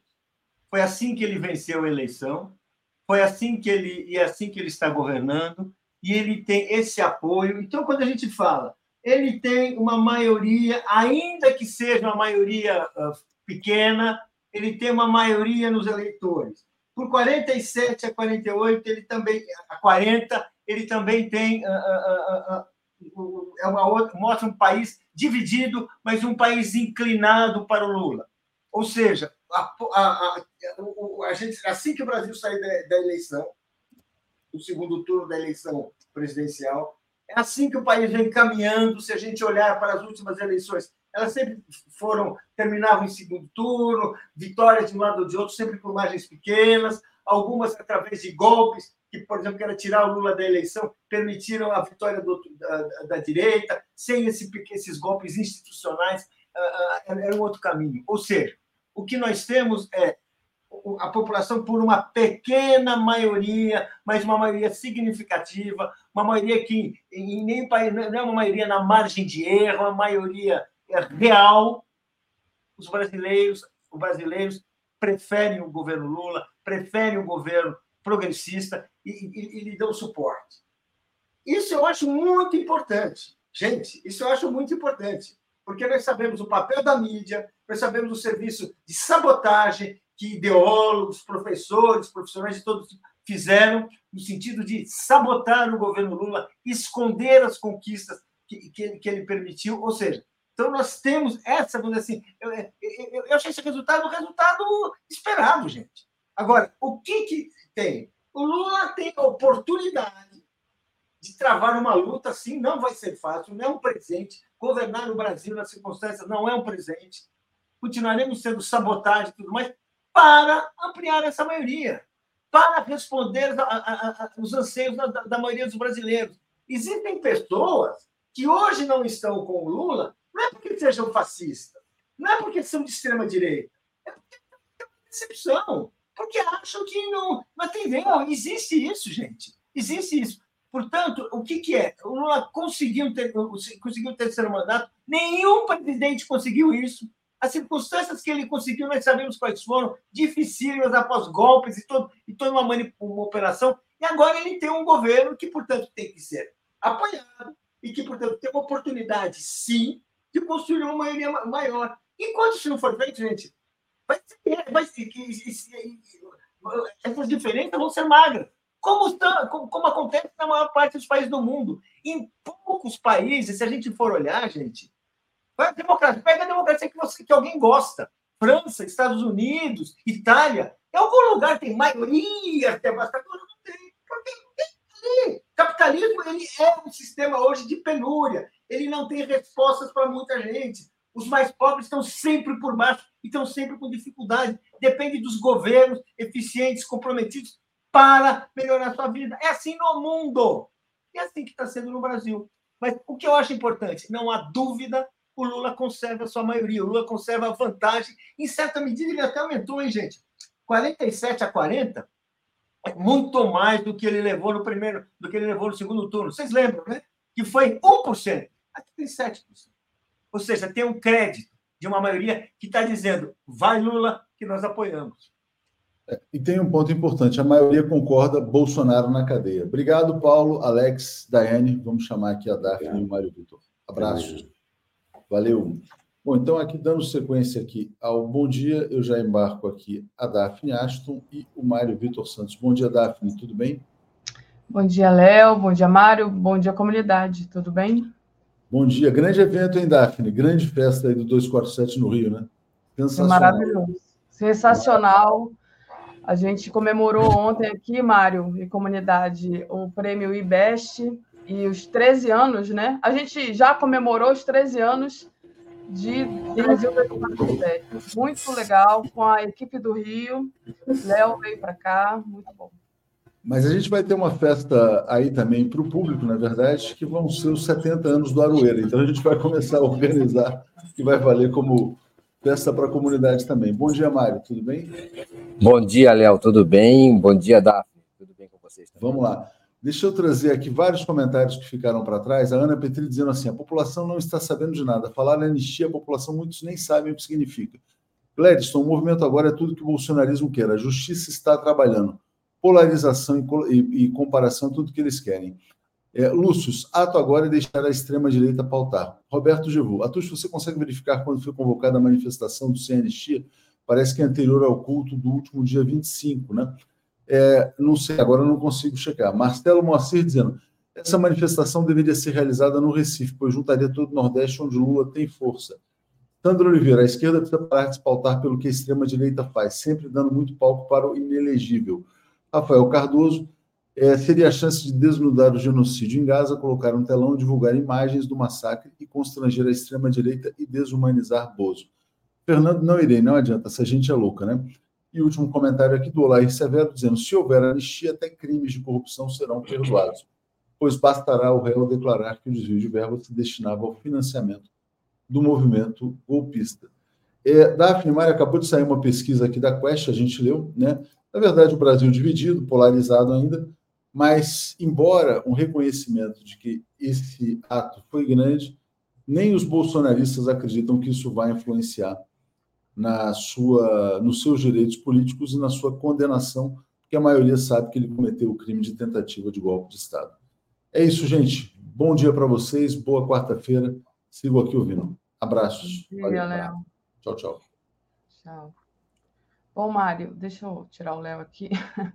É, tem a ver muito com a, a, nosso primeiro tema, né? Essa, essa pesquisa. É, tem aí, a gente está vendo é, que o Lula está trabalhando muito bem, está fazendo o Brasil andar, então cresce o apoio ao governo Lula. É, mas também é, parece que a maioria é contra a prisão do Bolsonaro. Como é que você vê esse cenário político é, de apaziguamento, talvez? Não sei. É, o, aí depende de quem é contra, se, se, o, se, a maioria do Brasil é contra a prisão do Bolsonaro, depende de qual a pesquisa, sabia? Está variando esse resultado em função da, do instituto que pesquisa ou variou nos últimos dias. Ah, se você ouve o Paraná Pesquisas, ele dá a maioria contrária à prisão de Bolsonaro, não é? Ah, numa proporção de razoável. Agora, se você segue a pesquisa Quest de hoje, a maioria é, acha justa a prisão do Bolsonaro. Então, é, é interessante é, a pesquisa do Paraná Pesquisas, é, além de, às vezes, pairar certa suspeita sobre esse instituto, é, ela, ela é uma pesquisa que foi feita antes da operação de busca e apreensão na casa do Bolsonaro hum. e nos imóveis do, da família Bolsonaro. Então, ela tem também essa situação da ausência do impacto da operação sobre a imagem do, do, do, Jair, Bolsonaro, do Jair Bolsonaro. Né? Isso influencia. Então você vê aí, ó, você acha justo ou injusto prender o Bolsonaro? Agora, na pesquisa Quest, isso mudou, se a gente conseguir comparar uma com a outra.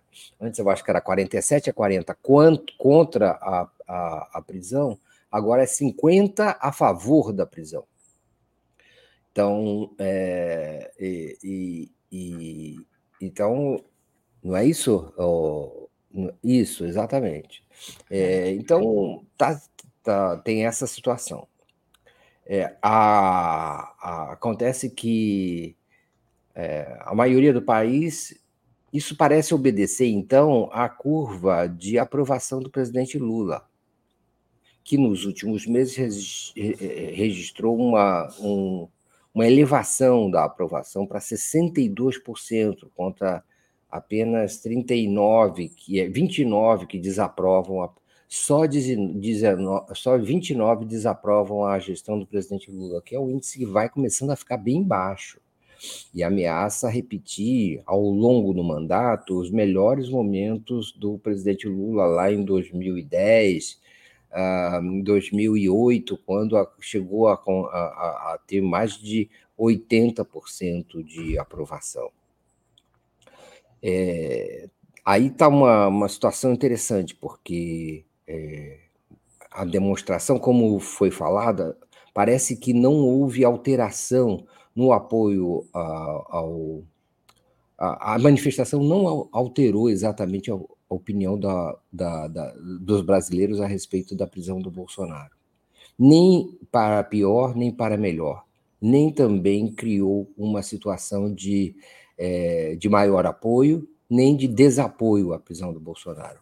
E aí a gente questiona também se essa se essa é, qual é esse quadro aí? A manifestação ah, é. influenciará as investigações sobre Bolsonaro. Não, eu coloquei errado, eu queria colocar outro.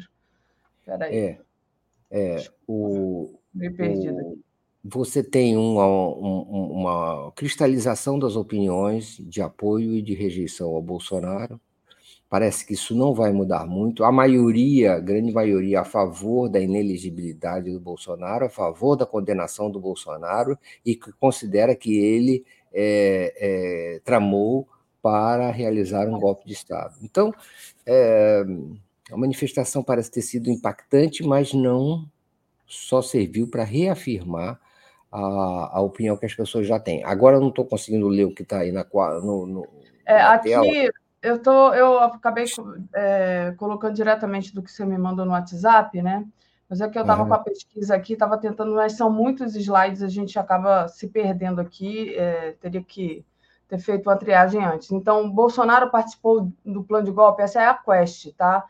Para 47% dos entrevistados, sim, e é, para 40% não é, que foi tá aqui o que. É.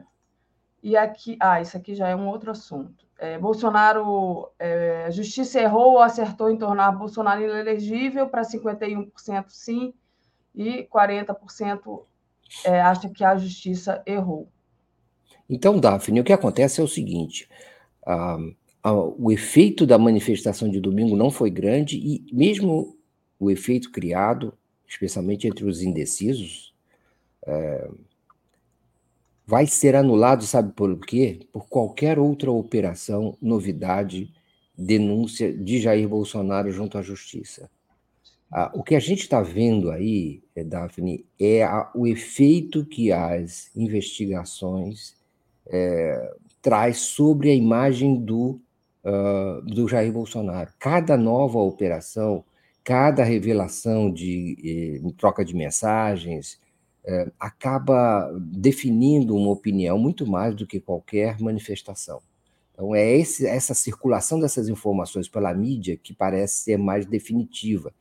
E está tudo na mão do, do, dos investigadores da Polícia Federal, é, que têm revelado os teores de depoimentos, trocas de mensagem, na mão do, do da Procuradoria-Geral da República, que nós esperemos que vá ou não vá denunciar o Bolsonaro e, o, e a sua família, e também na mão do ministro do STF, Alexandre de Moraes, que também às vezes libera informações de maneira uh, oficial para uh, os meios de comunicação.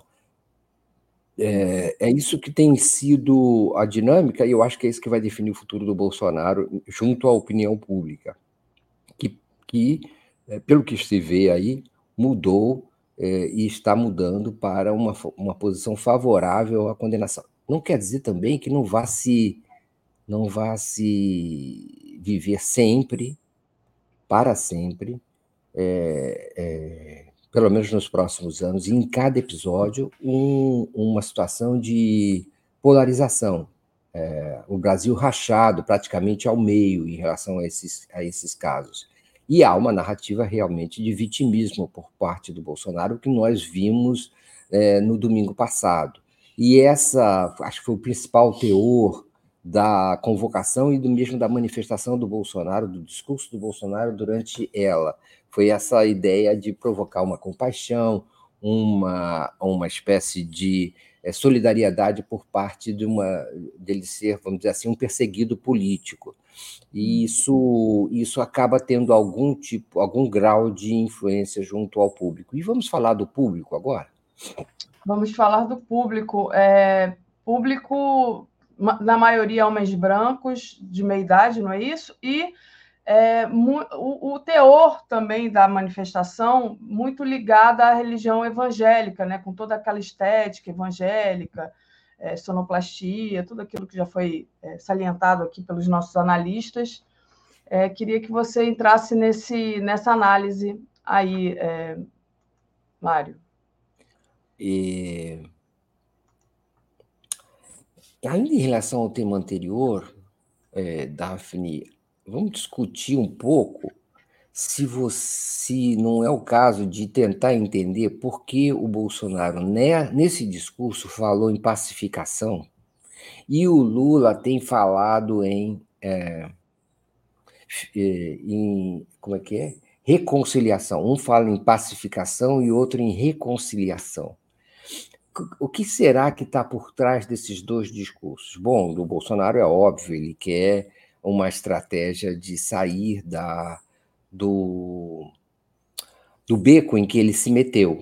Né? E aí ele fica pedindo algum tipo de anistia ou de é, espírito de perdão, não é? Ah, e o Lula, por que ele fala em, em reconciliação? É, as duas palavras até parecem ter a ver e, e procurar é, é, atingir uma mesma, tocar uma mesma corda na consciência do país. É, sempre me, me impressiona né, a, a ideia de que o, o Bolsonaro, o sujeito mais tóxico que já ocupou a presidência da República e o parlamento brasileiro, querer é, pacificação. Né? É, que é o contrário é, a tudo que ele falou o tempo todo, né? Tudo que ele falou ele e o teve um discurso bélico, o Bolsonaro. É. E mesmo ao que ele se associa ou faz, não é? é e a atitude dele é não reconhecer erros, é não, é não pedir perdão, é não reconhecer que, que, que, que deveria mudar, que deveria ser de, de, outra maneira. Ao contrário, é um arrogante é, que empedernido, que insiste em, em, se comportar do mesmo jeito todo o tempo, não é? E zombar do Brasil, zombar das outras pessoas, das outras formas de pensamento, das outras formas de comportamento. É, agora, mesmo assim, ele insiste nessa tecla. E por que o presidente Lula fala em reconciliação?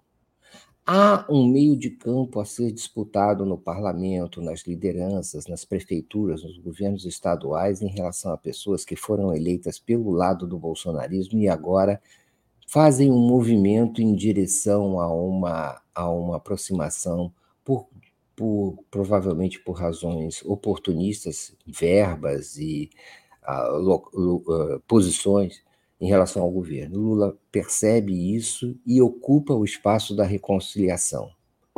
Um, sabe que existe uma ânsia para que a polarização seja superada, mas não tem muita ilusão em relação a isso, não. Mas ocupa retoricamente esse espaço. É, e isso é uma coisa que vai continuar existindo. Haverá sempre uma ânsia pela superação desse conflito no Brasil e em todas as sociedades. Há sempre alguém que é nostálgico de um período em que não havia uma disputa política de maneira tão acirrada e destrutiva. É, mas é, acho que esse, esse assunto veio para ficar com as redes sociais e outros temas. Vou falar agora sobre a nossa segunda pergunta, é, que eu sugeri. Há, há um sério problema é, com os evangélicos, sabe? Essa, trans, essa migração de alguns grupos evangélicos para Israel, como a gente percebeu na manifestação de domingo, já vinha percebendo há vários anos, hum. tem um, e essa ideia de que Israel é uma espécie de, é, como é na religião judaica, como para o judaísmo, né? É, Cristo não tem a posição de proeminência, longe disso, que tem no cristianismo, é uma confusão perigosa para os evangélicos, especialmente no Brasil. A ideia de que eles certamente estão expostos à ideia de que estão negando, digamos assim, o nosso, entre aspas, Deus. Percebe, Daphne? Os evangélicos migram com uma posição anticristo, o que é, de certa maneira, negar em, em, em, parcialmente o Deus dos cristãos. Como é que é, é, os evangélicos podem cometer um, um, um, erro desse quilate, que é praticamente já agregar a crise que essas igrejas estão vivendo por conta da descrença dos seus seguidores, Agora, esse elemento teológico de natureza muito fragilizante para eles. É? Como é que vão negar Cristo? Como é que algumas é, vão relativizar a presença desse que é um Deus dos cristãos, como nós, como a própria palavra diz, e ainda é, é, abraçar isso na forma da bandeira de Israel. A fragilidade teológica e política que isso acrescenta é inacreditável.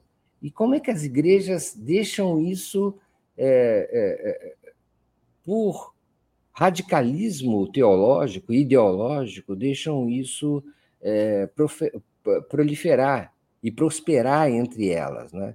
Ah, mais do que isso, de forma tão explícita, por, por, aí por razões até teológicas e políticas, não é? essa aproximação para a ideia de que Israel precisa ser grande para o Messias voltar.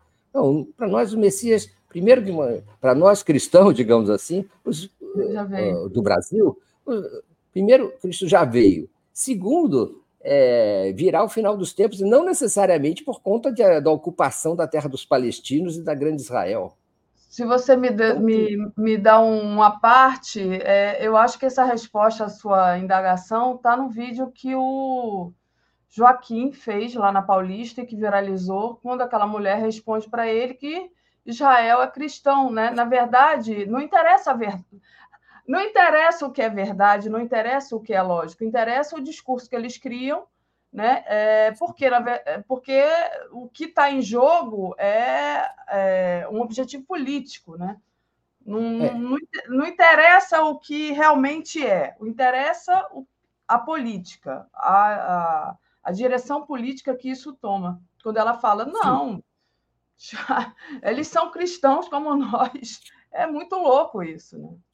É, isso é para isso tudo bem, né, eles viverem nessa realidade paralela, mas a, eu digo assim, as lideranças, aqueles que dirigem política e teologicamente essas igrejas precisam levar em consideração que isso é uma sentença de morte para esses grupos no Brasil ao longo do tempo, porque o Brasil não vai comprar essa ideia. O Brasil se considera cristão. O Brasil é, isso está na mente dos brasileiros. E é algo que as igrejas evangélicas não ousavam fazer. Elas eram contra imagens, contra santos, esse tipo de coisa. Agora, contra o próprio Cristo, algumas delas até se denominavam, e acho que ainda se denominam, como igrejas de Cristo.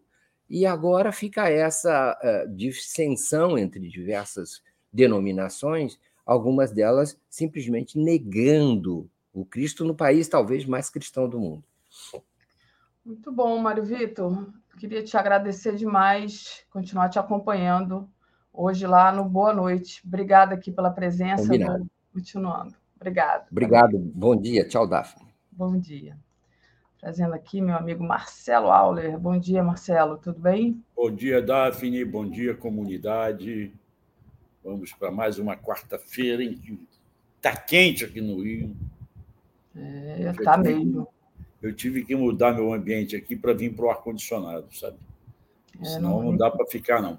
Não dá para raciocinar, né? Eu também estou aqui no ar-condicionado porque está quente demais. E, bom, Marcelo, queria falar com você sobre as operações policiais no Rio de Janeiro, é, sobre a violência que domina aqui é, principalmente nas áreas dominadas pelo Comando Vermelho. Né? Deixa eu colocar aqui a matéria que você me enviou. O André ontem, né? Constantini, é, a matéria de ontem, o André Constantini sempre denuncia que existe aí uma questão de dominação de território, que é a milícia querendo expulsar é, e, e, comandar as áreas que são é, é, dominadas pelo Comando Vermelho. Né? Então, tem essa matéria aqui, sobe para nove o número de pessoas executadas durante a operação policial no Rio de Janeiro, dessas áreas dominadas pelo Comando Vermelho, né, que é a, a maior é, facção do tráfico aqui do Estado.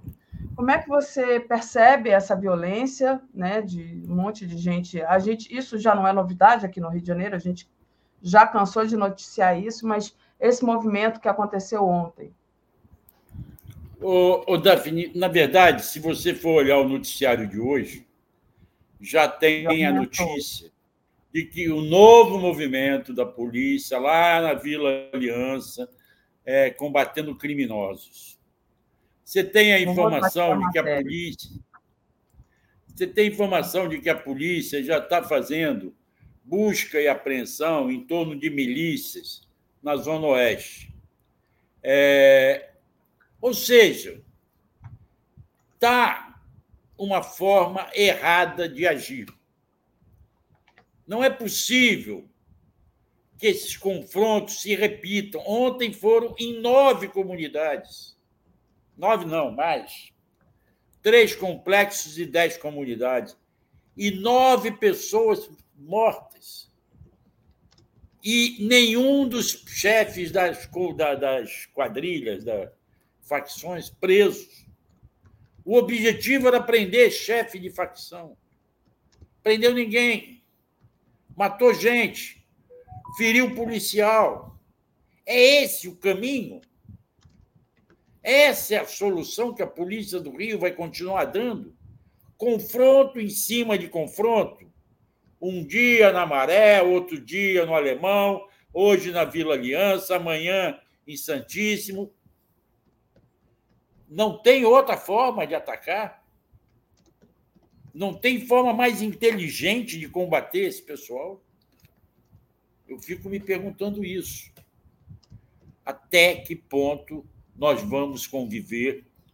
E não é só no Rio, você vê que na Baixada Santista, quantos já morreram nas operações da Polícia Militar? Lá na, em São Paulo, a Polícia Militar do Tarcísio está virando uma máfia. Os fascistas estão assumindo o comando da Polícia Militar. Aqui no Rio, nós estamos perdendo o controle. Não é possível insistir em operação policial desse tipo, que cerca uma comunidade, que impede as pessoas de entrarem e de saírem, que suspende aulas, que cancela atendimentos nos postos de saúde e nas clínicas de família, e mexe com a estrutura toda da sociedade e não leva a nada a não ser algumas mortes de possíveis suspeitos. E agora, como é que nós vamos lidar com isso? Esta é uma grande pergunta. Entende? Esta é a consequência de uma política errônea de violência. Uma política que já se pensou em, em soluções que aparentemente poderiam ser boas e que se mostraram catastróficas ou erradas.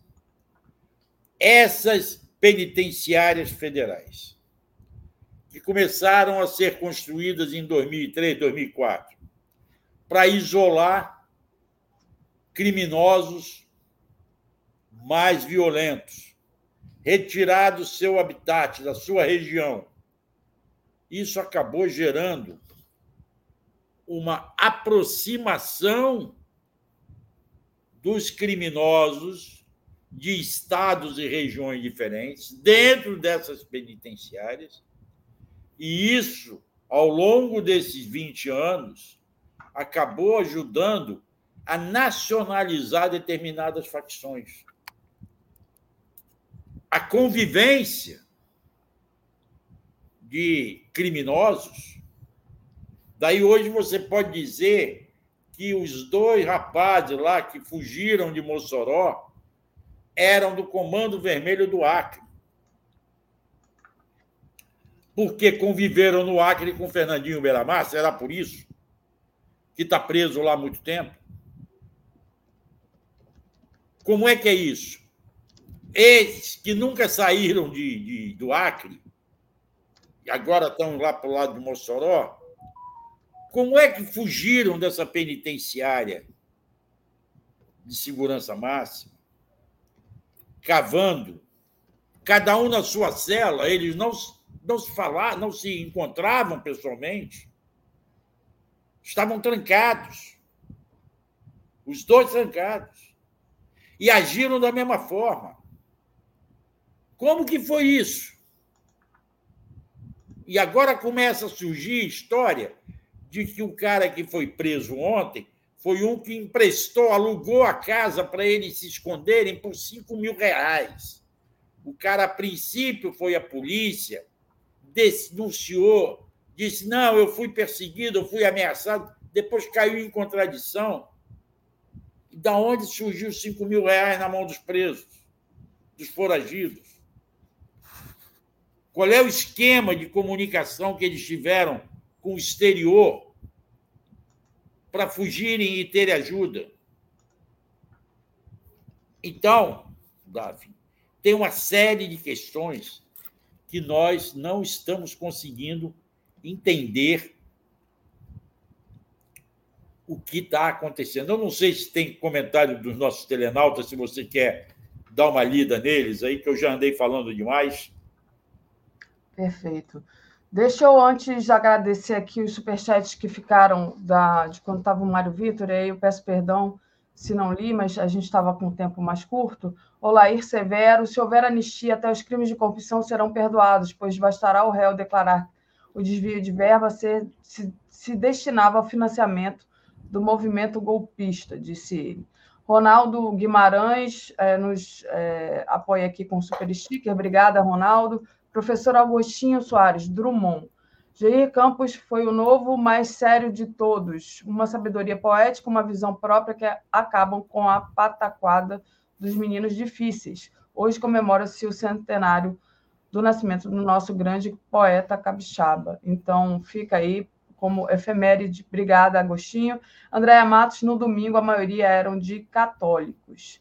É, segundo aqui a Andréia, e provavelmente esse dado está na pesquisa, a Andréa é, colocou isso provavelmente por, por conta dessa questão, que discutia aqui o Mário Vitor a respeito dos evangélicos, né, e dessa, digamos assim, dessa é,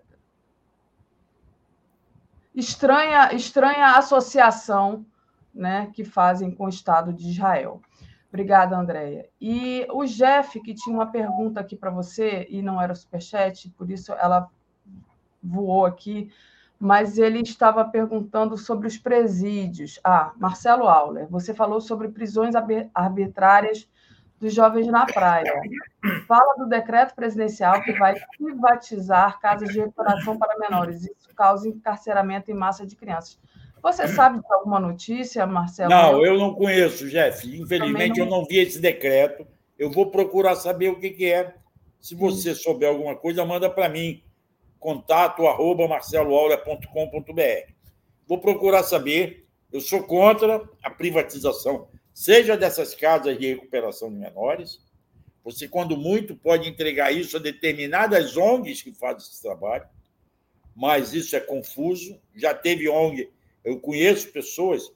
Eu tenho um amigo, tive um amigo que já faleceu, chamado Padre Bruno Trombeta que foi durante anos o capelão dos presídios. E ele, no governo de Nilo Batista, assumiu uma casa de recuperação de jovens, ficava no Lins Vasconcelos. E depois o governo do Nilo sumiu, acabou, mudou, modificou, e os governos novos não passaram para ele a verba necessária para manter essa casa e isso gerou um problema enorme com a igreja, que teve que assumir despesas mantidas pela casa. Então, é, mesmo esse convênio com ONGs ou com entidades da sociedade civil, eu acho que tem que ser, tomar muito cuidado.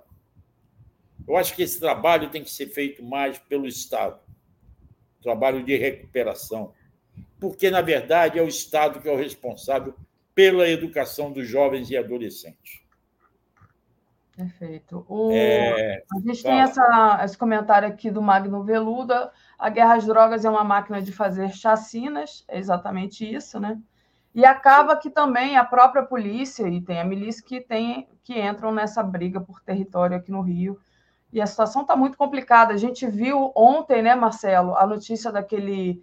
É, foi na segunda-feira, um advogado que foi foi morto, alvejado, 11 tiros em frente à sede da OAB, em pleno centro do Rio, numa hora super movimentada.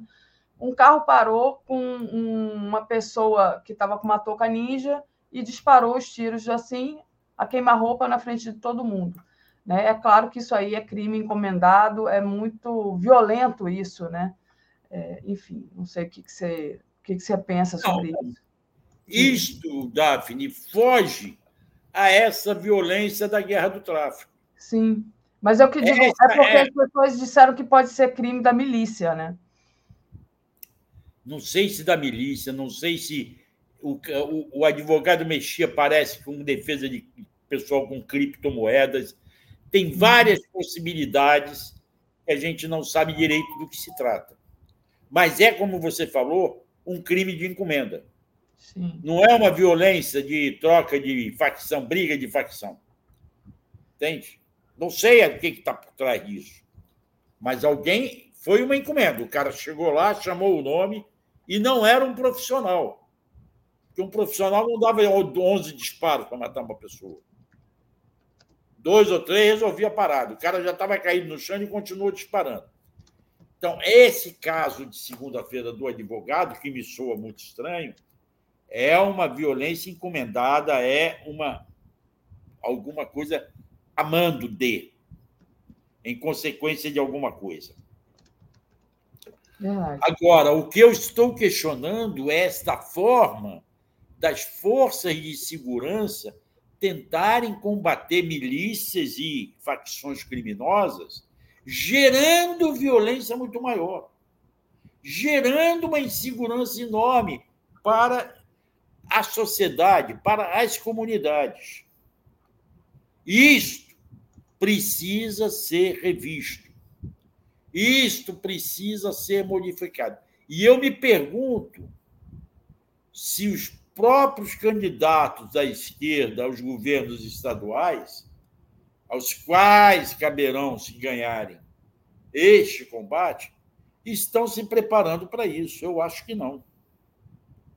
Até hoje não se prepararam direito para isso. Entende? É... Entendo. Alguém está dizendo aí que eu estou muito para baixo.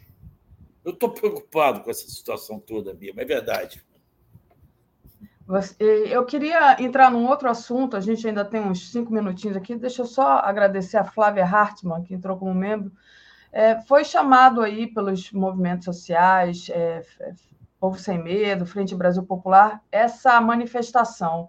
Muitos dos nossos analistas, para o dia 24, né? Muitos dos nossos analistas é, acham que é um tiro no pé, que não a gente não vai conseguir botar o povo na rua como deveria colocar é, que vai haver uma pode haver uma comparação, né? E que a gente não tem tantos recursos como a extrema direita teve e que não era o, o, a, o tempo de fazer isso, o tempo não é não é bom, tinha que organizar mais, não sei, talvez em uma outra data. Como é que você está vendo essa convocação, Marcelo? Você... Davi, diga.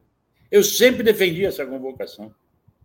Aliás, eu achei até num primeiro momento que deveria ser no mesmo dia, depois me mostraram que era um equívoco meu tentar fazer no mesmo dia, porque seria visto como provocação, poderia gerar tumulto, mesmo que em cidades diferentes. E aí eu recolhi a minha ideia, mas eu defendo sim.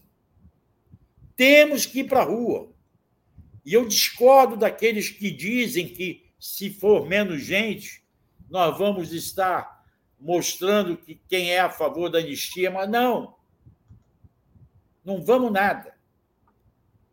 Nós temos que mobilizar maior número de manifestações, não apenas na Paulista, em todas as grandes cidades. Pois é, era isso que eu ia te perguntar agora. Como é que você vê a mobilização aqui do Rio, né? Que... Não, está começando agora. Está muito fraca. As mobilizações do Rio têm sido muito fracas. Entende? Porque têm sido convocados por grupos mais radicais. Agora, esse não. Esse é um amplo conjunto de entidades, de alianças, de forças que estão convocando. Que não é, é, é contra a anistia, em defesa da democracia. Esse sim, defesa da democracia é cobrar punição a quem tentou dar um golpe. O tentar dar um golpe é o crime. Porque se o golpe fosse executado, nós não estaríamos aqui conversando agora. Nós estaríamos debaixo de uma ditadura. E muito mais braba. Sim, não estaríamos nem aqui. Inclusive, ontem, né, no, no, nosso, no nosso encontro do 247, a gente conversava justamente sobre isso que é, logo que o, o ex-presidente assumiu, a gente teve medo, sim, de, de, de, ter que fechar as portas do 247, a gente se sentiu ameaçado, não fechamos, né? Mas que caso acontecesse esse golpe que o Bolsonaro planejava, provavelmente a gente nem estaria aqui falando com vocês, né? E um, eu já estou com o Pedro aqui, mas só para a gente finalizar esse, essa questão do, da convocação do ato, Marcelo, Os dirigentes do PT, como o Pedro Pomar, o Walter Pomar, desculpa, tem Pedro Pomar também, mas o Walter Pomar e o Breno Altman, ontem eu não fiz o genuíno, porque a gente estava se reunindo com o pessoal do 247 aqui do Rio, foi a André que fez, eu imagino que ele também é, seja a favor do que é a favor dos outros dois, que acho que o presidente Lula tinha que entrar nessa convocação, né? O que, que você acha? Você acha que o presidente Lula vai é, tomar a frente disso, ou que não é o papel do presidente da República, absolutamente, muito menos do, do, do PT, por exemplo, entrar nesse. Não, não é o papel do presidente da República. Agora, dos partidos políticos, sim. A defesa da democracia é dos partidos. Eu concordo com a Tereza Cruvinel, quando ela diz que essa manifestação tinha que ter sido feita, chamada pelos movimentos sociais no dia 8 de janeiro, quando completou um ano da defesa da democracia. Com certeza. Eu concordo com a Tereza e acho que ainda está em tempo. Discordo daqueles que, inclusive, estão aqui nos comentários, rapidamente eu tenho visto aí, dizendo que é uma bobagem querer fazer frente à manifestação de domingo passado na Paulista. Não! Bobagem é nós ficarmos em casa. Nós temos que ir para a rua. A esquerda sempre foi de ir para a rua mobilizar a massa, mobilizar a população. E agora não é uma questão de esquerda, é uma questão de frente democrática, a mesma frente que ajudou a vencer o Bolsonaro na eleição, ajudou a vencer os fascistas na eleição, tem que ir para a rua defender a punição daqueles que tentaram dar o golpe. A punição, como eu sempre disse, respeitando o devido processo legal, o Estado democrático de direito, dando todas as formas de, de direito à defesa, não querendo apressar nada, não querendo antecipar prisões como forma de punição antecipada, tudo dentro do devido processo legal mas sem anistia. Sem nenhuma anistia. O que, que o Roberto está falando aí? Daphne, ontem no Boa Noite, o deputado Odair Cunha informou que a nossa manifestação foi convocada pelas entidades antes da convocação do culto do dia 25. Isso modifica o quadro. Ah, certo. Essa informação é, que trouxe o deputado, é, eu não. Ontem a gente não, a gente estava justamente nesse evento, né, Marcelo? A é. gente não viu essa entrevista. Mas, Mas independentemente, não é. importa. Não importa. Mesmo que tivesse sido chamado depois. Mesmo que tenha sido convocado depois. Não tem o menor problema. Nós temos que ir para a rua. Isso. Temos que fazer isso. Temos que defender a bandeira do Estado Democrático de Direito, e isso significa sem anistia. Certo? Muito bem, Marcelo. Vou continuar aqui com o nosso Pedro Paiva, nosso correspondente lá de Nova York. Obrigada. Bom, um grande abraço para toda a comunidade, um beijo para todo mundo e até sexta-feira aqui, ou outro dia, em outro horário, em algum momento aí da TV 247. Obrigada. Um beijo em todo mundo. Beijo, tchau. Bom, gente, deixa eu trazer aqui nosso correspondente diretamente de Nova York, Pedro Paiva, deixa ele se arrumar ali. Bom dia, Pedro, tudo bem? Bom dia, Daphne, tudo certinho? Estou aqui naquele esquema que o pessoal já conhece, que vira e mexe, tem que fazer de dentro do carro, né? Não, mas está ótimo, a imagem está boa, som também está maravilhoso, Pedro. Pedro, você fez, é, gravou uma matéria essa semana, né? Um absurdo conservador nos Estados Unidos. A Suprema Corte do Alabama decidiu que embriões in vitro são crianças. Como assim? Não são nem ainda, não estão nem no útero ainda, mas já são crianças. Isso nos bancos de.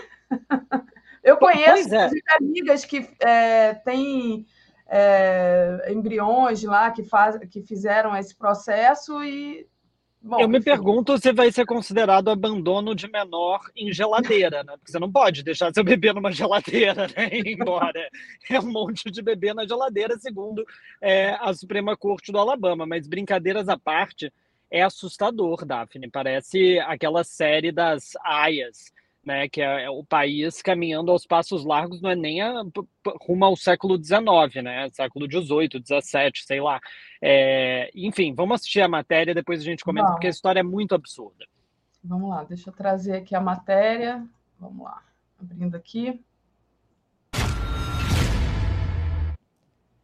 Em dezembro de 2020, um paciente de um hospital em Alabama entrou em uma sala restrita e abriu um tanque que preservava embriões para fertilização in vitro.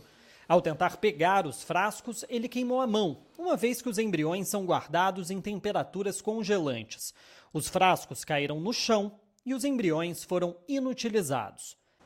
Até aqui tudo bem. Essa podia ser só mais uma história de um acidente cometido por um ato irresponsável. Mas não, as consequências foram muito mais graves. Três casais que perderam embriões nesse dia entraram com um processo contra a clínica, apoiados na lei de morte injusta de menor. O caso chegou até a Suprema Corte do Alabama e a decisão se tornou uma das mais controvérsias da atualidade. A grande questão perante a Suprema Corte do Alabama era um embrião que não foi implantado em um útero, ou seja, um embrião que está fora de um corpo humano. Ele é considerado uma criança sob a lei do Alabama e a Suprema Corte disse que sim, que é uma criança. A decisão da Suprema Corte Estadual, na prática, torna impossível o trabalho das clínicas de fertilização in vitro, um procedimento popular entre casais que não conseguem engravidar. No centro do debate está o crescente conservadorismo em partes do país, sobretudo após a revisão do caso Roe vs. Wade pela Suprema Corte Federal, o caso que tinha legalizado o aborto nos anos 70. Those who are opposed to abortion rights led a very concerted campaign Aqueles que se opunham ao direito ao aborto fizeram uma campanha muito efetiva no sentido de estabelecer esse conceito de personificação do feto em todas as áreas da lei onde eles podiam. E isso é importante porque, se nós considerarmos que um feto é uma pessoa sob a Constituição dos Estados Unidos, ou agora um embrião, então é muito rápido tornar o aborto ilegal em todo o país. Porque, se um feto ou um embrião são considerados pessoas, então automaticamente o aborto seria considerado uma forma de assassinato ou homicídio. Muitos argumentam que o caso Dobbs, que reverteu Roe vs. Wade, é apenas a ponta do iceberg de uma agenda conservadora que quer ver os Estados Unidos caminhar a passos largos rumo ao passado. A decisão, na prática, tirou das mulheres o direito à privacidade sobre o que fazem com o próprio corpo e entrega aos estados a responsabilidade de legislar sobre o tema. Mas a decisão abriu as portas para uma inferência ainda maior do Estado sobre as gestações, algo que vai no sentido contrário da ideologia americana das liberdades individuais. So the most important finding of Dobbs a decisão mais importante de Dobbs é que as pessoas não podem tomar decisões sobre suas próprias vidas sem serem monitoradas pelo governo. Trata-se de uma declaração de que a decisão sobre ter ou não um filho pode ser alterada pelo governo. Não bastando o conteúdo ultraconservador da decisão, um dos juízes ainda emitiu uma declaração de voto em separado usando argumentos bíblicos para justificar a posição. It's clear é claro que pessoas nos Estados Unidos, assim como pessoas em todo o mundo, têm crenças religiosas e elas formam a sua visão ética do mundo.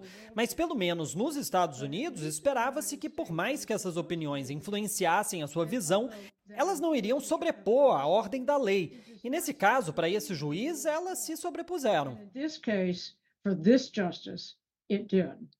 Após a decisão a respeito dos embriões, o impacto político sobre os republicanos foi quase imediato. O motivo é simples: todos os nove juízes da Suprema Corte do Alabama são republicanos.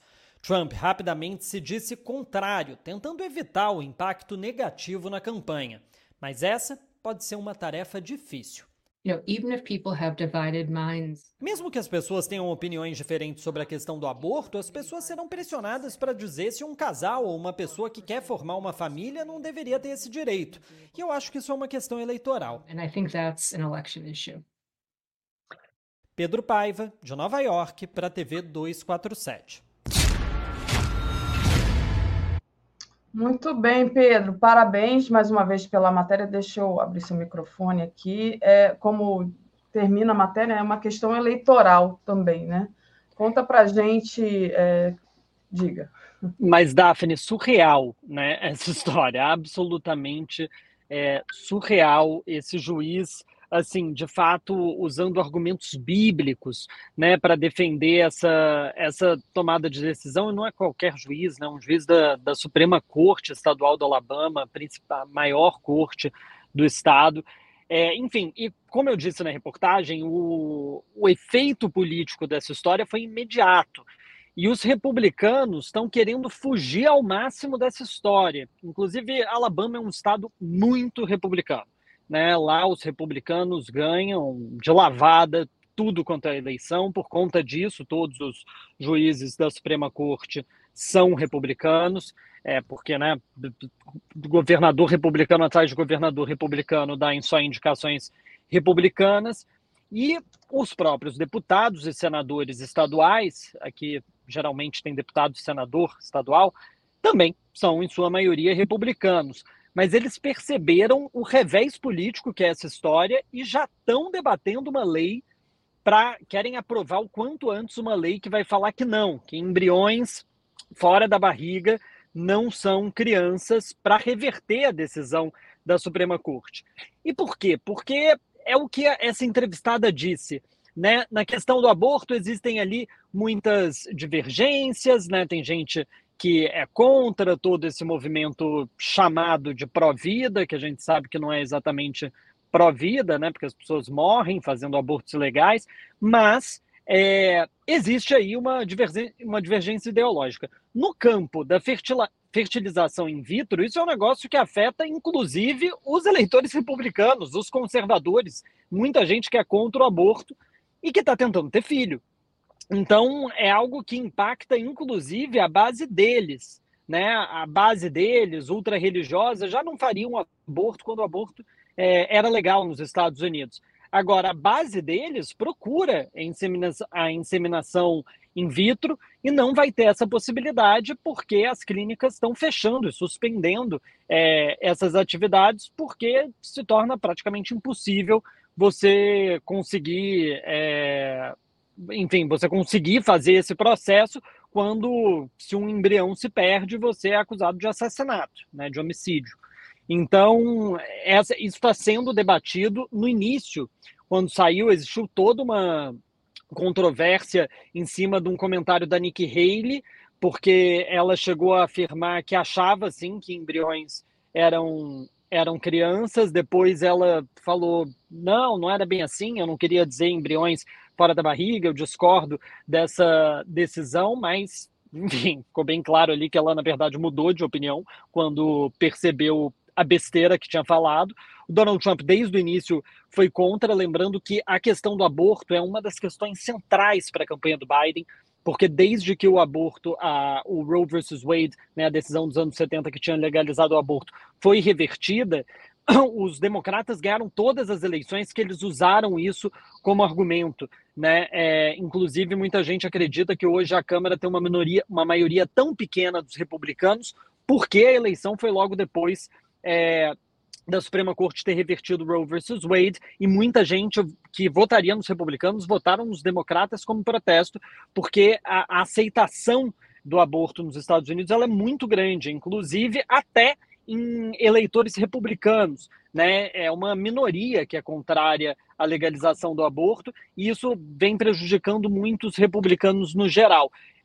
Tanto é por isso que a campanha do Biden martela esse assunto sempre que pode. A Kamala Harris, que está viajando aí o país fazendo campanha, ela sempre começa o discurso dela falando que é, foi graças a Donald Trump que o aborto não é mais legal nos Estados Unidos. Então, esse caso é só um pouco pior do que a questão do aborto para os republicanos politicamente. Eles vão tentar fugir ao máximo dessa história, inclusive revertendo a decisão lá no Alabama, mas a mancha ficou. Todo mundo está falando disso, todo mundo está achando absurdo e todo mundo sabe que isso só passou porque tinha uma Suprema Corte repleta de republicanos. Então, isso certamente vai ser usado na campanha. Muito bem. O Luiz Parra pergunta aqui: essa gente sabe que o aborto é legal em Israel? Ele pergunta aqui, que é interessante, né? Os conservadores estão aí muito aqui no Brasil, né? Sobretudo, a gente viu nessa manifestação bolsonarista as pessoas comprando bandeira de Israel. Mas Pedro, falando de prévias agora, o Trump ganha por muito da Nick Haley, né?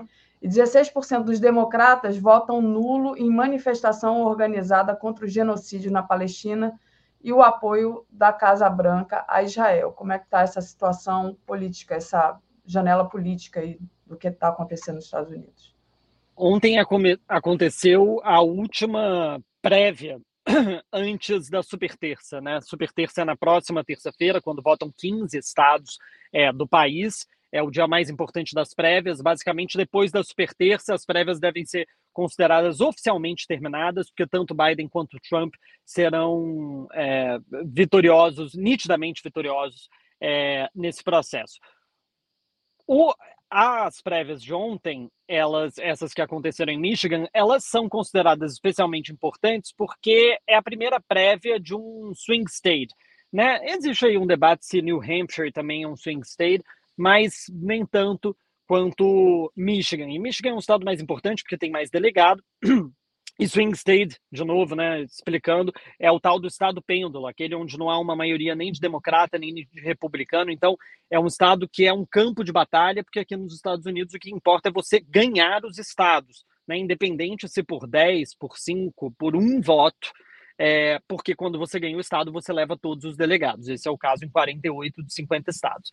É, e Michigan é, todo mundo estava de olho na eleição por lá por conta disso, porque vai ser um dos principais estados na eleição. O Biden tem a seu favor o movimento sindical, as, principalmente né, relacionado às indústrias automobilísticas que fizeram greve no ano passado. Biden fez um piquete de greve, tem o apoio do Sindicato dos Trabalhadores da Indústria Automobilística, mas ao mesmo tempo o Trump também venceu lá em 2016 é, e a vitória do Biden em 2020 foi muito apertadinha também. Então, qualquer coisa pode mudar, pode virar. A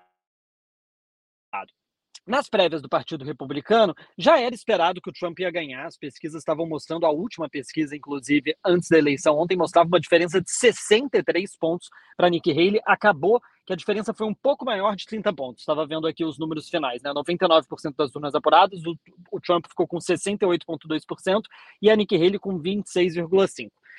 Curioso é, é sempre uma bagunça, né, Daphne? Eu gosto de contar como é uma bagunça para a gente desmistificar essa ideia, inclusive, de Estados Unidos, uma democracia perfeita. Eu sei que, inclusive, no nosso, é, para quem nos assiste, é, esse mito não cola muito, mas eu acho que é importante contar essas histórias, porque olha a confusão né, não bastando todo o processo, que já é extremamente confuso, as prévias de Michigan é, geralmente aconteciam em março. Existe uma regra no Partido Republicano que fala que só Nevada, é, Carolina do Sul, New Hampshire e Iowa podem fazer prévias antes do 1 de março. Mas aí os democratas mudaram a data das prévias no estado, porque a legislatura do estado é controlada pelos democratas, a governadora é democrata, e os democratas, o partido, mudou a agenda dele de prévias e fez com que aprovassem lá no Michigan uma mudança para 27 é, de fevereiro. E aí o que acontece é, os republicanos falaram, não, mas não pode, porque prévias é só depois de 1 de março. E aí o que eles fizeram foi, dos 55 delegados do estado, eles decidiram que só 16 seriam decididos nessa eleição, o restante seria decidido numa convenção partidária. Só que aí o partido está rachado tem uma pessoa que foi expulsa da direção do partido e ela fala que ainda é a direção. E aí tem o outro que foi eleito. Eles resolveram fazer duas, duas conferências separadas, que vão acontecer no dia 2 de março. A justiça teve que intervir, decidiu que o novo presidente é de fato presidente, então o que vai valer vai ser a convenção dele, mas essa é a zona total e completa. Nessa convenção, provavelmente todos os delegados vão para o Trump, e nesse caso aqui é, de Michigan, é, e os 16 que foram garantidos aí pelas prévias, vai uma parcela proporcional para Nick Haley, mas muito pouquinho. É, agora, o que foi mais importante, eu acho, dessas prévias, que mais surpreendeu, for, foram as prévias do Partido Democrata. Gente, o Pedro caiu, né? Nos... Ah, está voltando. Oi, voltei? Estão conseguindo me ouvir? Maravilha. Só porque você falou que a conexão estava boa. Michigan é o sexto estado com a maior comunidade muçulmana nos Estados Unidos. É, e, proporcionalmente, é de longe o maior swing state, com um né, estado pêndulo, com uma população muçulmana considerável. E, claro, a comunidade muçulmana nos Estados Unidos está muito revoltada com Biden, por conta da, é, do genocídio na faixa de Gaza e do apoio a esse genocídio, o apoio ao Estado de Israel. É, eu já mostrei aqui em várias manifestações que é comum a gente ver cartazes falando nunca mais votarei em um democrata ou não, vota, não vamos reeleger Biden em 2024, coisas do tipo. É, e Michigan, diga-se de passagem, com essa grande comunidade é, muçulmana, é o estado da única deputada federal palestina, de origem palestina, da Câmara dos Deputados dos Estados Unidos, que é a Rashida Tlaib, que é uma democrata. Ela e vários grupos da comunidade muçulmana chamaram um voto de protesto nas prévias do Partido Democrata. Chamaram as pessoas para ir e votar uncommitted, que é na tradução, né, seria descomprometido, mas que na prática é um voto nulo. Significa que você apoia os democratas, você vota nas prévias dos democratas, mas você não apoia nenhum dos candidatos. E olha só, Daphne, normalmente quem vota nulo em Michigan dá 2%. Tá? Inclusive, esse foi um número próximo do que aconteceu no Partido Republicano, que teve 3% de uncommitted. É, no Partido Democrata, com 99% das urnas apuradas, tiveram 13,3%. É muita gente. Muita gente que levantou do sofá, porque você tem que pensar isso, né? A pessoa levanta do sofá, sai de casa, num negócio que ela não é obrigada, numa terça-feira, as pessoas trabalham, né, também, para fazer um voto de protesto contra a posição do Biden em relação ao genocídio em Gaza. Isso é muito grande. E isso é um problema muito grande para o Biden, porque, de novo, Michigan é um estado pêndulo. As diferenças são mínimas. O Trump venceu em 2016 por 0,23 ponto percentual. O Biden ganhou por um pouco mais de 2,8% em 2020, uma vantagem maior, mas ainda assim muito pequena. Se esse grupo todo de eleitores que falam, olha, nós somos democratas, mas nós não vamos votar em você se você continuar com essa linha de apoio incondicional a Israel, de fato não votar, o Trump ganha em Michigan. E Michigan pode ser um estado decisivo. A gente sabe que essa eleição vai ser apertada, que cada estado vai contar, cada delegado vai contar, e isso pode trazer a derrota para o Biden. É, é, claro que isso vai soar alarmes é, na Casa Branca, na campanha, esse resultado está sendo muito comentado, mas, infelizmente, eu duvido muito, Daphne, que vai dar em alguma coisa, porque já aconteceu de tudo manifestação com 300 mil pessoas em Washington, manifestação dos próprios funcionários da Casa Branca, abaixo assinado dos funcionários da Casa Branca, e até agora é, a mudança de posição foi praticamente nenhuma, né? Só teve ali uma mudança no, no tom, é, fazendo um pouco mais de crítica, falando, ah, não pode atacar é, mas estão aí negociando para passar um envio de 14 bilhões para Israel. E eu tenho muita certeza, Daphne, que esse eleitorado muçulmano nos Estados Unidos não vai esquecer disso e os muçulmanos de Michigan podem tirar a vitória do Biden, sem sombra de dúvidas. Situação, né, Pedro? Tá complicado aí o cenário político para vocês. É, se correr o bicho pega, se ficar o bicho come. Pedro, queria te agradecer demais é, bom, o seu esforço de entrar aí do carro, mandar um beijo para o Bud e desejar tá dormindinho um aqui. Tá dormindinho. Vai acordar ele agora para estar tá Ó, vou mandar, mandar um beijo para vocês. Oh. Ó, tá ali. Que eu acordei ele muito cedo. Ele falou: gente, nem, nem tá claro ainda, pai. Vamos ficar aqui. Olha, o Pedro fechou aí. Eu Obrigada. caí, eu caí. Obrigada, Mas... Pedro. Beijinhos. Até mais. Tchau. Sempre fofa aqui a participação do Pedro e do Bud. Deixa eu trazer a Tereza agora. Comentário de Tereza Cruvinel. Bom dia, Tereza. Tudo bem? Bom dia, Daphne. Bom dia, comunidade 247. Mas, Todo mundo bem? Todo mundo bem, ainda bem. Estamos todos bem aqui, apesar de tudo, né? Estamos é. sobrevivendo. Tereza, queria começar com você.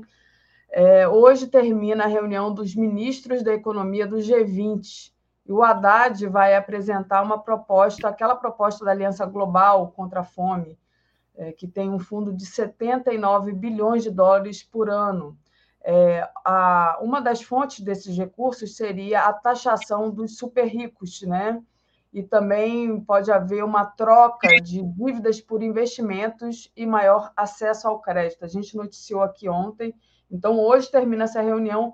É importante, né? Eu acho que para mudar o cenário mundial e também combater a fome, né? Que é a proposta.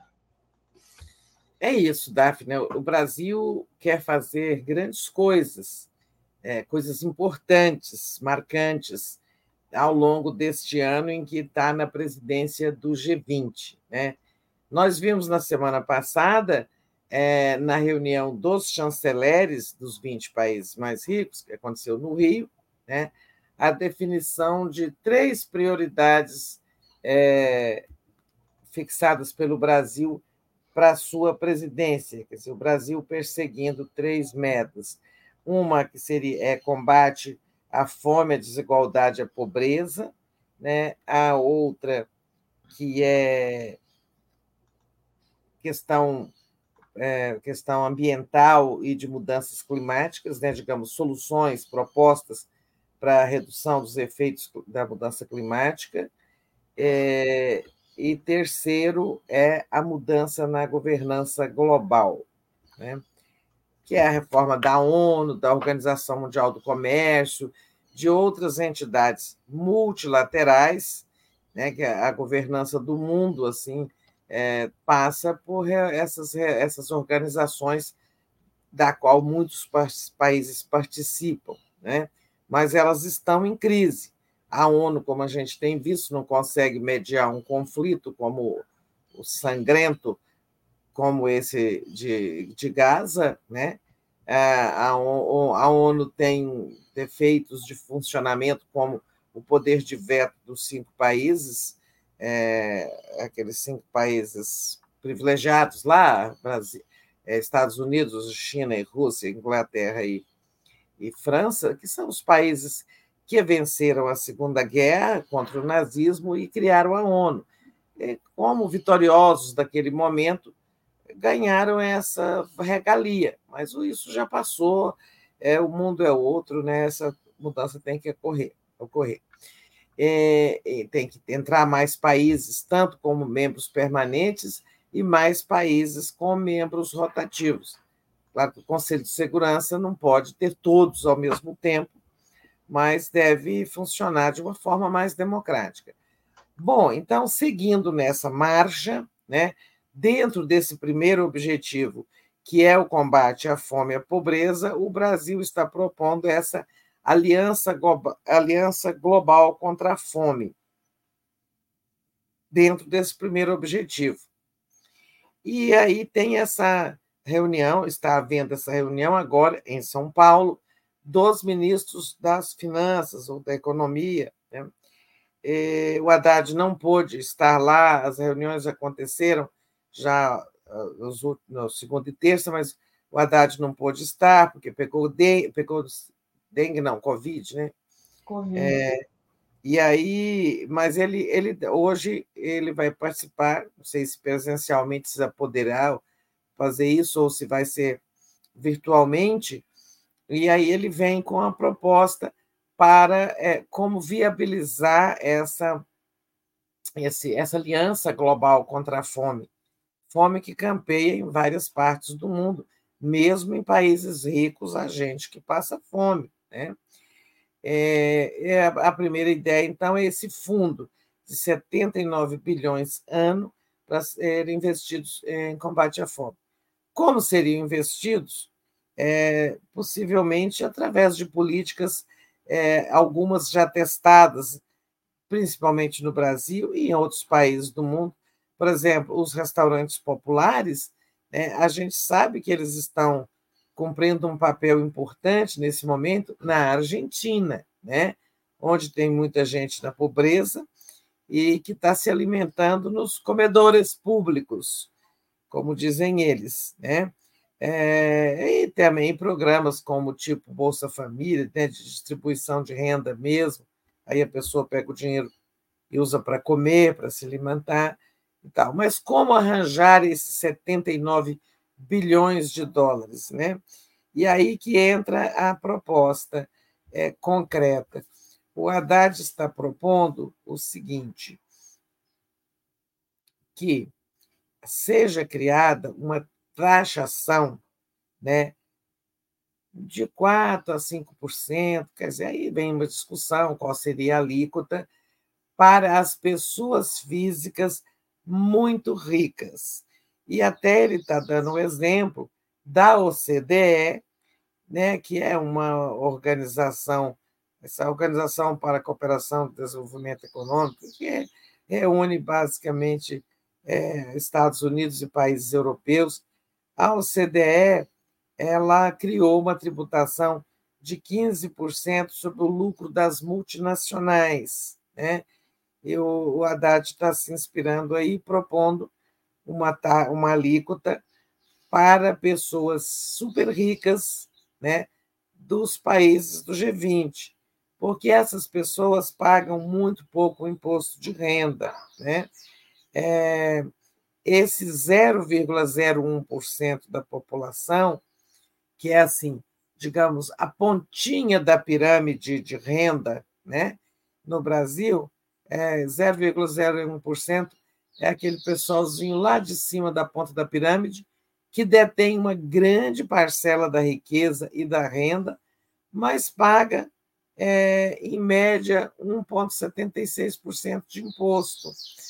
Pagam a mesma coisa que pessoas das outras faixas da pirâmide de renda, pessoas que ganham, portanto, bem menos. Né? É, eles pagam o mesmo, por exemplo, que os 50% mais ricos ainda, mas que não são os super ricos. Então, eles estão precisando de contribuir um pouco né, para a melhoria do mundo. Essa é a proposta do Haddad, que todos esses países, todos os 20 membros do G20, criem essa tributação sobre os super ricos, e daí venha boa parte, ou talvez todo, o dinheiro para o fundo de combate à pobreza e à fome. Né?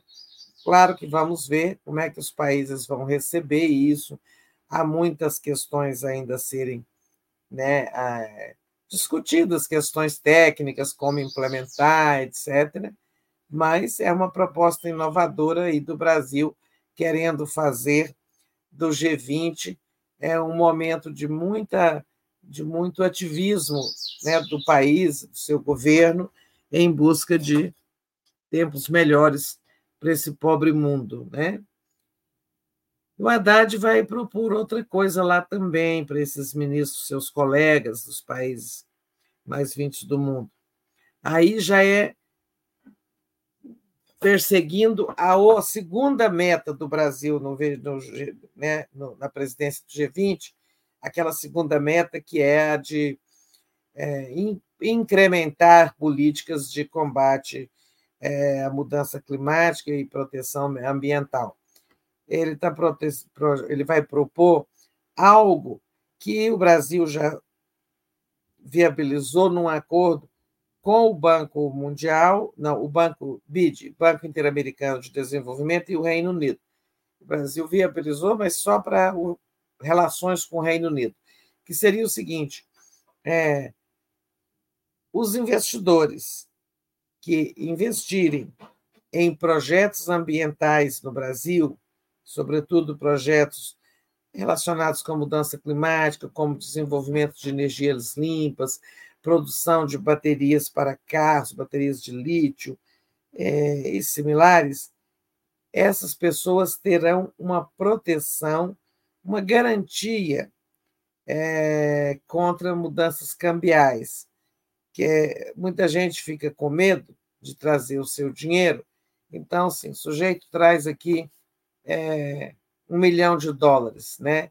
E investe no Brasil, é, num determinado projeto. Em algum momento, tá, o dólar varia, valia cinco reais, né?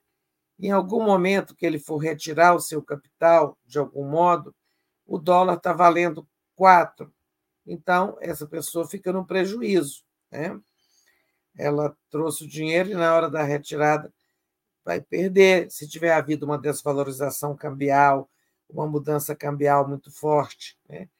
Então, seria o seguinte: olha, se você entrou trouxe seu dinheiro para o Brasil para projetos dessa natureza, devidamente aprovados, nós lhe garantimos que, ao retirar o seu dinheiro, é, será aplicada ao seu caso a mesma taxa de câmbio de quando você entrou. Né?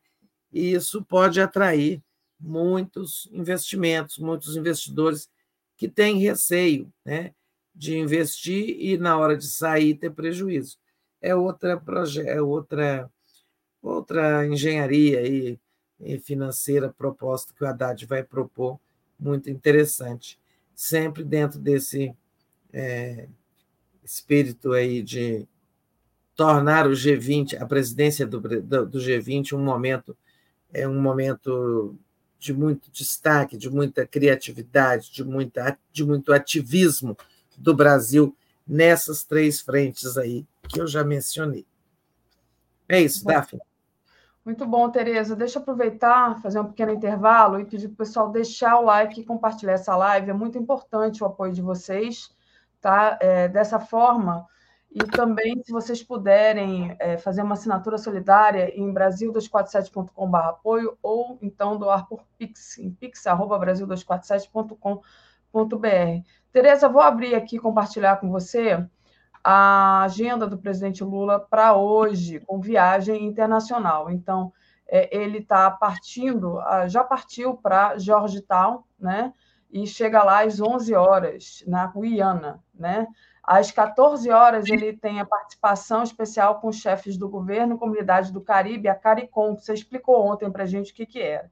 E às 16 horas, tem uma reunião bilateral com a primeira-ministra de Barbados, Mia Motley, também lá em Georgetown, na Guiana. Então, é, essa viagem internacional aí do, do Lula é, para a Guiana e para depois São Vicente e Granadine, Tereza. Então, é, nessa de hoje, né, é, essa bilateral aí com a Bahamas, né? Bahamas?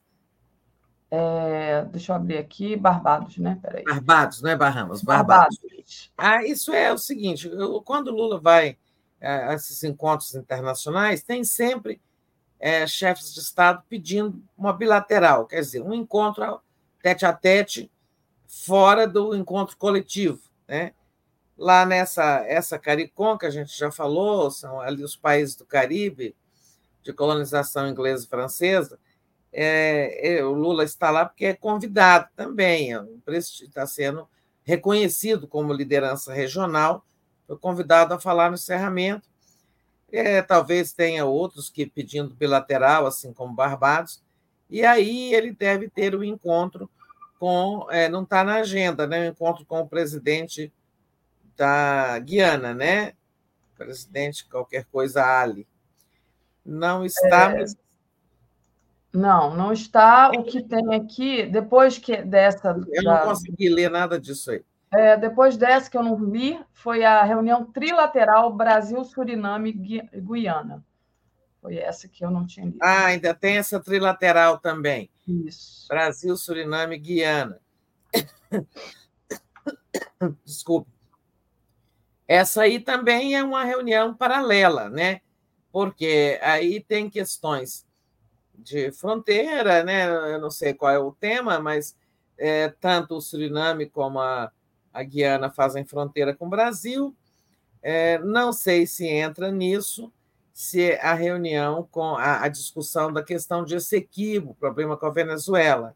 Né? É, então, possivelmente é nessa reunião que estará o presidente da Guiana que o assunto Venezuela vai ser levantado. O assunto do conflito, né? aquela reivindicação da Venezuela, o território de Essequibo e tal. E aí, bom, terminada essa parcela aí na essa reunião, no, nessa programação no, na Guiana, amanhã, São Vicente Granadino.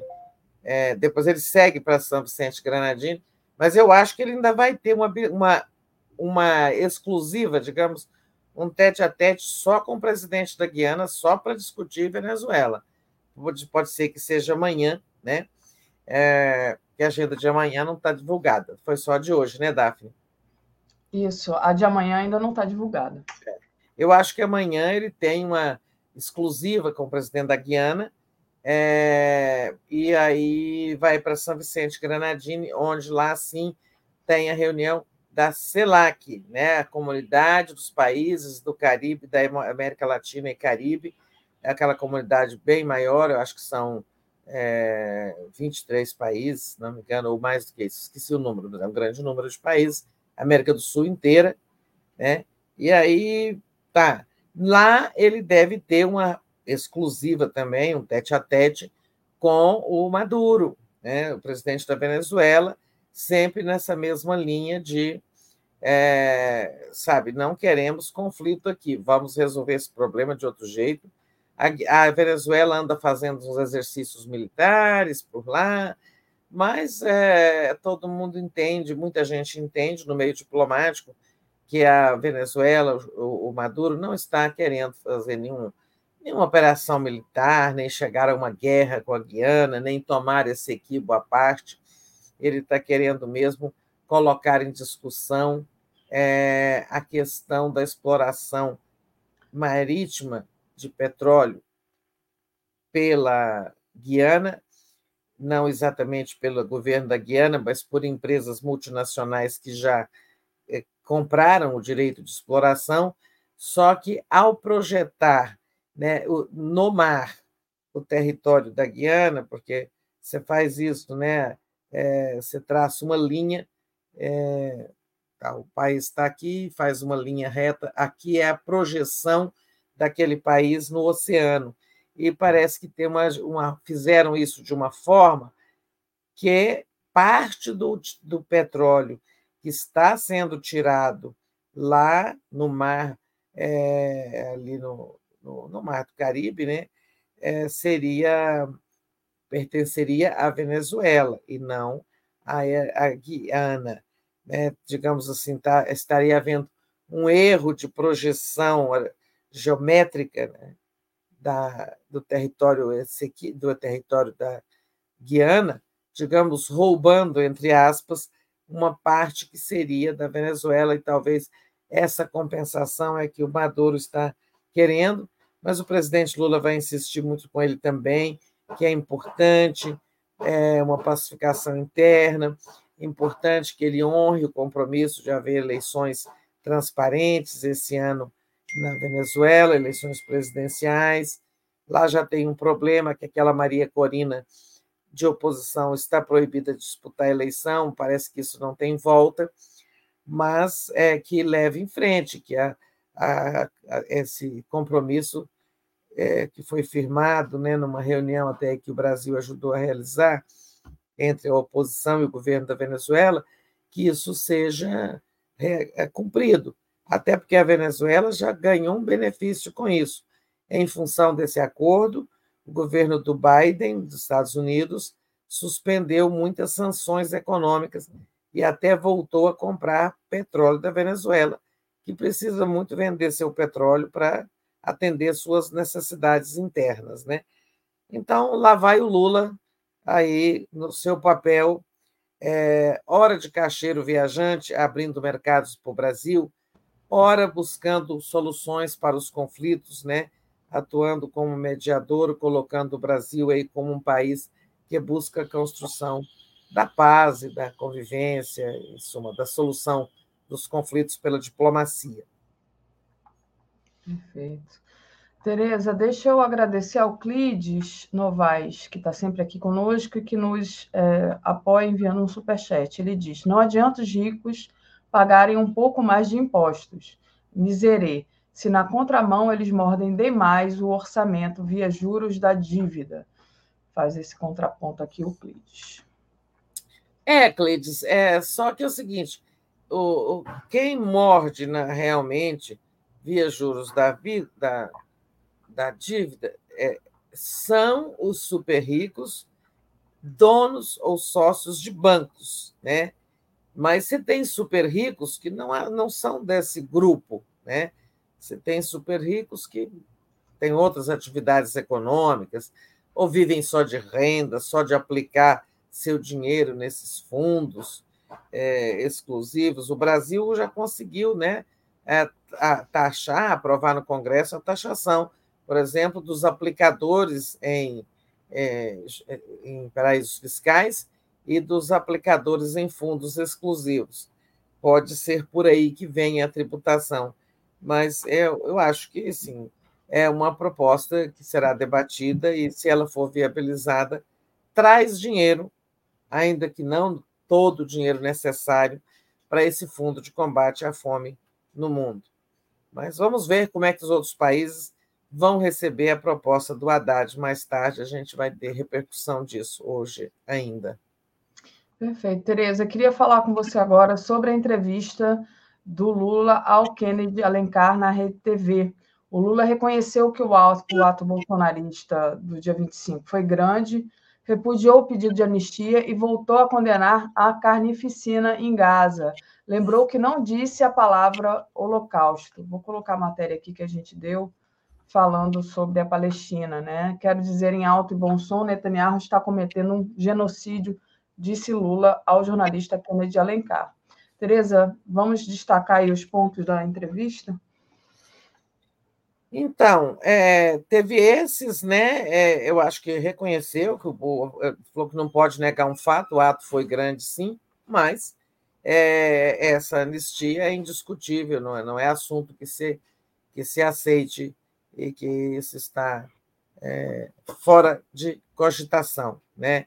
É, ele também voltou a voltou a explicar o que ele disse sobre a matança carnificina em Gaza, repetiu que é genocídio, que não falou a palavra holocausto, que quem, quem usou a palavra holocausto por conta própria, fez sua interpretação, foi Netanyahu. Né? É, que mais outros pontos que ele falou aí? É, ele falou.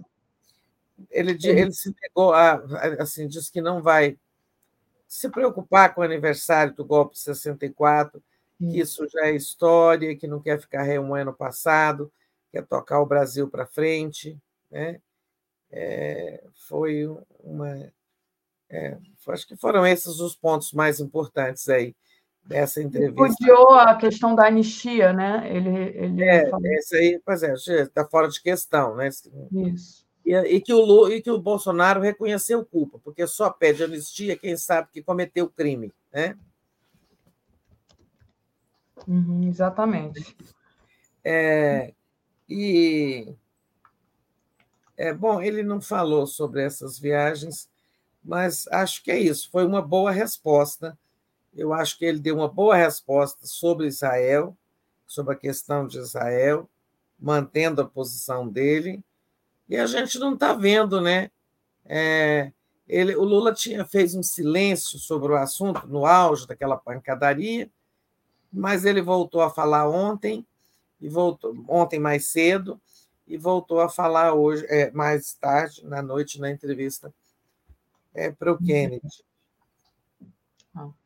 E Tereza, é, avançando um pouco mais, tem a questão da manifestação que foi marcada, a manifestação das esquerdas, né, dos movimentos sociais, é, que está marcada para o dia 24. É, há quem ache que isso é arriscado, porque pode haver uma comparação com o ato eh, bolsonarista, que todo mundo já admite que foi um ato grande, né? Então, queria falar sobre isso, né? Como é que você está vendo? Estava vendo vários analistas é, que acham que realmente pode ser até um tiro no pé a marcação desse ato, outros dizendo que não, que tem que levar para a rua mesmo. Pois é, primeira coisa, é, tem gente esclarecendo que essa manifestação já estava marcada Isso. antes da realização do ato do Bolsonaro e seus aliados. Né? Tudo bem, já estava marcada. Mas não deixará de parecer que foi uma resposta. Né? E se a resposta não for à altura, vai ficar ruim, vai desgastar. Eu acho que fica desgastante para as forças que apoiam o governo Lula. Quer dizer, não tiveram força para fazer um ato igual ao do Bolsonaro. Não quer dizer nada, né? porque o Lula ganhou a eleição, então teve mais de 50% dos votos, ganhou. Mas mobilizar, ir à manifestação é outra coisa. Né? e o que importa no fundo depois são as fotografias, né? as imagens de uma manifestação. Ontem, no Boa Noite, naquele quadro que a gente faz, o painel, é, a gente teve ali uma divergência, dois a dois. Eu e Luiz Costa Pinto sustentando essa, essa, esse perigo, né, esse risco de não ser uma manifestação plenamente exitosa, de o tempo estar curto para sua articulação, né, de fazer manifestações dispersivas com atos em todos os estados, como parece estar planejado, ao passo que o bolsonarismo, eles resolveram fazer um ato só em São Paulo, na Avenida Paulista, e levaram muita gente de outros estados para engrossar. Teve gente do Paraná, do Mato Grosso do Sul, do Goiás, é, sobretudo dos estados daqueles governadores que foram lá. Né? Teve o Zema, teve o, o, o, o governador Tarcísio de São Paulo, é, teve o de Santa Catarina e o de São Paulo. Né? É, já a esquerda está pensando em fazer atos simultâneos em várias capitais, onde for possível. Isso acaba é, dispersando. Eu, pelo menos, achava que devia se fazer igual deles, concentrar e, se for preciso, levar gente. Né? O ato está sendo chamado pelas, pela Frente Brasil Popular e a Frente Povo São Sem Medo. São aquelas duas frentes que, digamos, mantiveram é, a mobilização viva durante a pandemia, durante os períodos mais difíceis do governo Bolsonaro e tal. Congregam os mais importantes, mais fortes movimentos sociais do Brasil. Ontem ficamos ali, eu e o Lula Costa Pinto estava dizendo, é, apontando, que nós somos contra, apontando as dificuldades é, de, num curto prazo, fazer uma grande manifestação e haver essa comparação que fatalmente haverá com atos bolsonaristas. Mas nós tivemos, de outro lado, ali, por exemplo, o Mário Vitor é, e o Aquiles Lins, éramos os quatro, é, dizendo que não, que é preciso reagir, é preciso manifestar, o governo Lula precisa mobilizar, precisa de apoio, precisa é, também de dar respostas, porque essa manifestação, isso que é uma coisa que não está clara, tá? se ela for é só em torno da palavra sem anistia, eu acho que ela fica mais viável.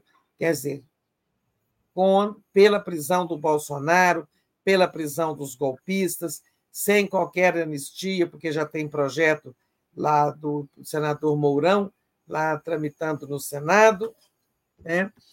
e, e bem dividido. Ontem estava assim, quase 500 mil é, contra o projeto e quase 500 mil, porém menos, contra o projeto, mas bem dividido.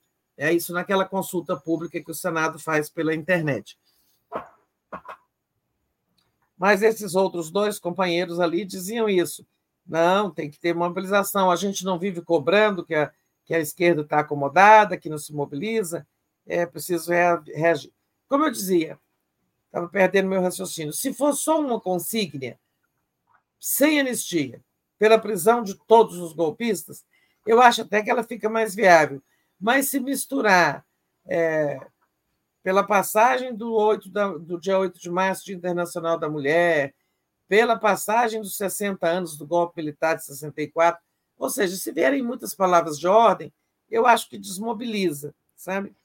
É, mas, sim, eu acho que qualquer que seja a decisão, que não é nossa, isso aqui é apenas uma opinião, se for é, mantida a decisão de fazer a mobilização, vamos lá, né? Iremos à rua, ajudaremos a divulgar, a chamar, vamos debater, vamos cobrir, vamos transmitir e fazer tudo para que ela seja exitosa. Mas é, eu, particularmente, acho que poderia ser reconsiderada, pelo menos a data, né? porque está é, tá muito pouco, muito curto o tempo, né? Mas a gente se engana, pode ser que eu não tenha razão que vai se conseguir uma grande manifestação, mas que eu tenho essa preocupação, tem, que ela não seja é, suficientemente forte né, para contrapor-se a essa ofensiva da extrema-direita, porque a ofensiva da extrema-direita é com vistas realmente a conseguir uma anistia, evitar a prisão do Bolsonaro, é, evitar a prisão de muitos, anistiar os que estão presos e tal. Agora, eles se valeram, eles tiveram muitas vantagens, né, Daphne, para conseguir aquele ato grande. Bom, Bolsonaro, tudo bem, nós reconhecemos que ele é o líder da extrema-direita e que ele tem poder de mobilização. Ponto um. Ponto dois. Foi um ato só concentrado na Paulista. Então, leva gente de outros estados para lá, faz um grande ato. Terceiro, eles se é, beneficiaram muito da questão palestina, né? Aquele atrito do Lula, que a gente já falou dele há pouco, com o governo de Israel, né? produzido pelas críticas que o Lula fez e continua fazendo à carneficina em Gaza, aquelas críticas a Israel tocaram profundamente os evangélicos que amam Israel. É, por mais que me deem explicações sociológicas, eu continuo não entendendo né? É, essa paixão. Né? Tinha lá, a gente viu num vídeo do Joaquim, né? uma senhora dizendo que é após Israel porque é um país cristão, ela é cristã, então essas pessoas não sabem nada sobre Israel. Né? é, não, sabem, nem, nem conhecem a história, é, né, que é, a, a, o monoteísmo judaico deu origem ao cristianismo a partir da morte de Jesus Cristo, né, que não foi reconhecido pelo judaísmo, né, que foi condenado pelo Império Romano com apoio da cúpula judaica. Eles não entendem isso. Por exemplo, há pouco ouvi alguém perguntar, né?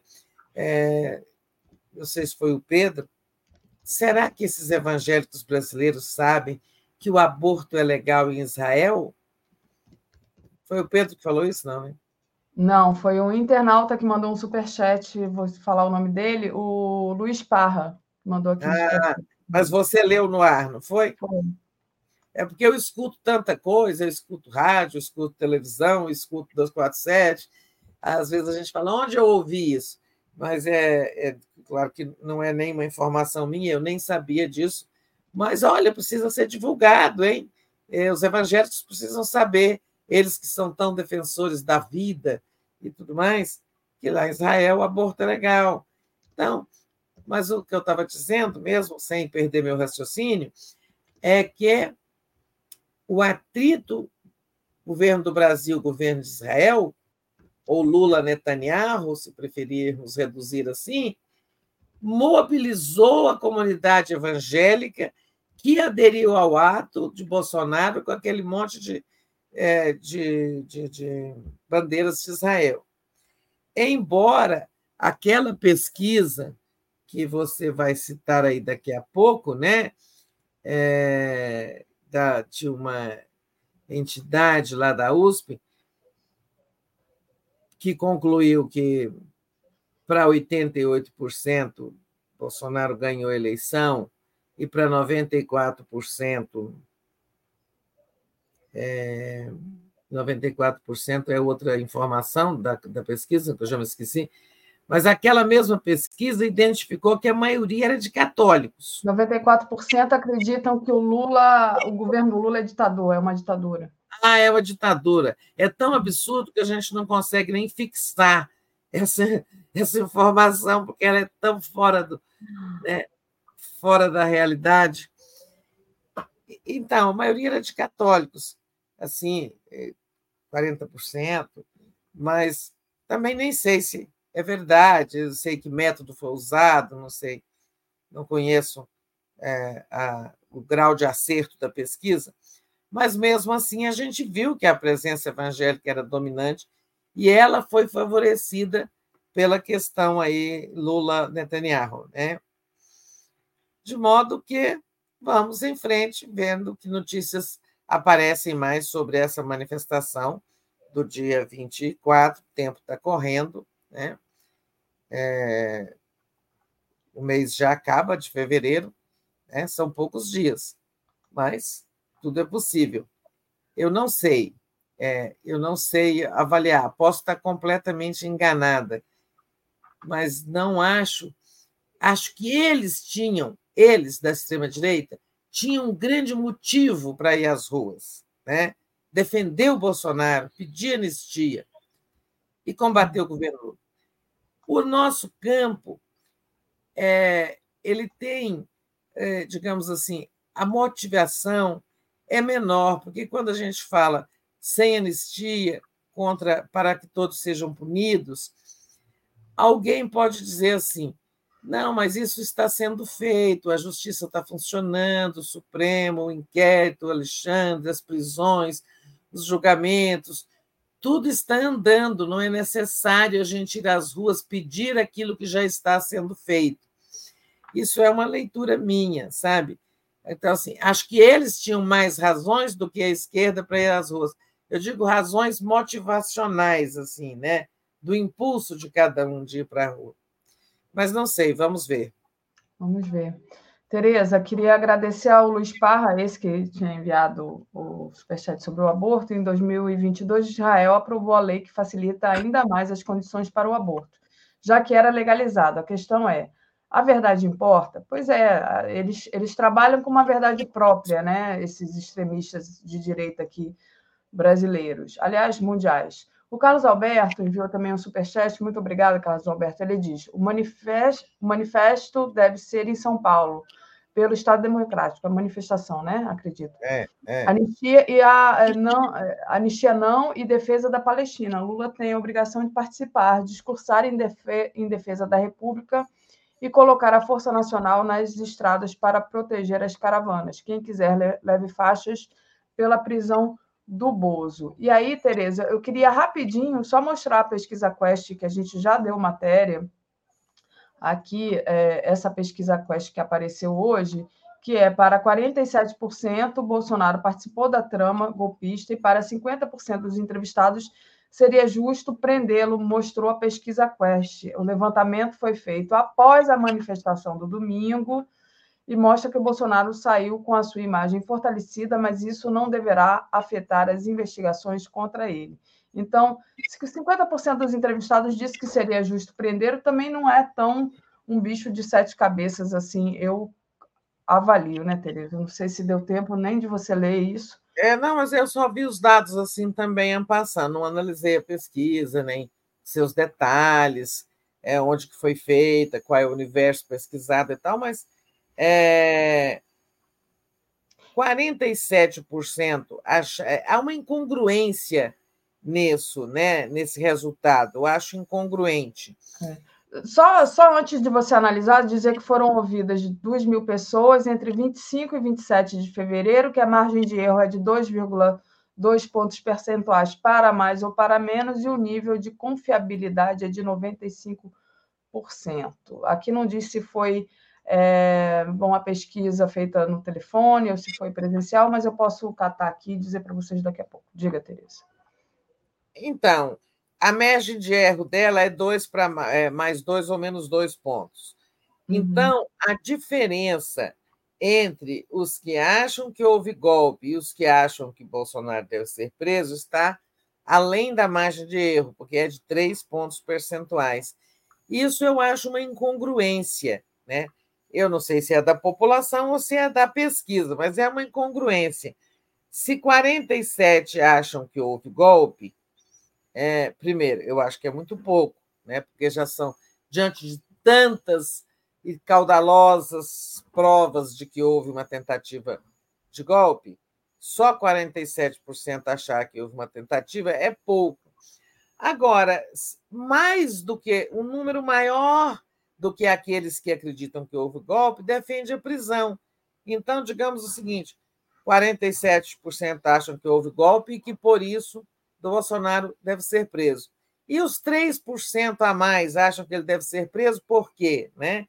É, essa tem uma incongruência aí nesses 47%, 50%, você não acha? Verdade, não, não bate. Né? Devia ser igual, digamos assim. É, Poderia ser assim: 47% acham que houve tentativa de golpe e um número menor acha que ele deve ser preso. Ou seja, existiriam pessoas que, mesmo reconhecendo tentativa de golpe, acham que não é caso para prisão. Né? Pode existir isso. Mas não, é o contrário. Isso eu acho uma incongruência. Mas, de, de qualquer forma, eu, o que eu acho é que precisamos falar mais do golpe, né? Então, convencer mais do que 47% de que estivemos à beira de uma ditadura, que o Bolsonaro tentou um golpe, tentou várias vezes, foram várias tentativas de golpe. Isso que eu falo muito. Não foi uma tentativa de golpe, foram várias. 8 de janeiro foi o estrebucho, sabe? Quando a gente tenta, tenta, tenta uma coisa e não consegue, fala assim: ai, vou tentar mais essa vez, vai que dá, né? Aquela tentativa desesperada, a última. Porque a tentativa foi, as tentativas foram em série. Não vamos, primeiro, desacreditar o sistema eleitoral, Segundo, buscar o apoio internacional desacreditando junto aos embaixadores estrangeiros. Depois, tentar evitar que os eleitores de Lula chegassem às urnas no segundo turno. Bloquear as estradas. Depois, é, finalmente, tentar impedir a diplomação no dia 12 de dezembro. Tentar soltar uma bomba no aeroporto de Brasília, criando clima, né, criando um caos que justificasse uma intervenção das Forças Armadas. Participação de militares em tudo aquilo, com minuta golpista. Foram várias tentativas de golpe, gente, não foi uma só. Nós precisamos continuar falando nisso. Aliás, eu acho que a gente destacou pouco, eu e outros analistas de todas as outras mídias também, nós destacamos pouco o fato de que nenhum militar apareceu no ato da Paulista, né? Isso foi bom, né? Claro que eles estão sendo investigados, eles estão vivendo um momento muito ruim, né? É, mas o fato de não terem ido significa que está funcionando a ameaça de punição, e todo o trabalho que o Lula vem fazendo de colocar as Forças Armadas no seu quadradinho, afastá-las da política, né? porque elas têm que cuidar é da missão constitucional. Achei bom que ninguém foi, porque dentre os civis, né, lá estavam outros que já sabem que houve tentativa de golpe, sabem que não tem que ter anistia, como os quatro governadores, como dizem que uma centena de deputados, de parlamentares, como o Valdemar Costa Neto, que não pode ter contato com o Bolsonaro, mas foi lá. Tudo bem, foi lá e saiu antes do Bolsonaro chegar, né? Mas nós sabemos que os dois têm contato, né? Nós somos bobo. A gente acha que eles não estão conversando, né? Nem pensar. É. Não é? Você faz o seguinte: Bolsonaro pega uma, um, uma pessoa lá e fala: liga aí do seu celular para outro celular que o Valdemar tem só para falar comigo. Né? E celular em nome de uma segunda pessoa. Eles estão falando, eles vão ter que. Ó, eles vão ter que conduzir uma eleição. Imagina que não vão falar. Né? Agora, provar é difícil. Né? É. Muito bem, Tereza, estou aqui com um caminhão superchat para ler e agradecer. Não, estou brincando. Ai, vamos lá, vamos dar voz à comunidade. É, vamos lá. A, o Carlos Alberto Veloso Lopes, qual seria o sentido de fazer uma manifestação em defesa do 247, que seria vítima de uma ação, e a Tuxi dizer que não vai?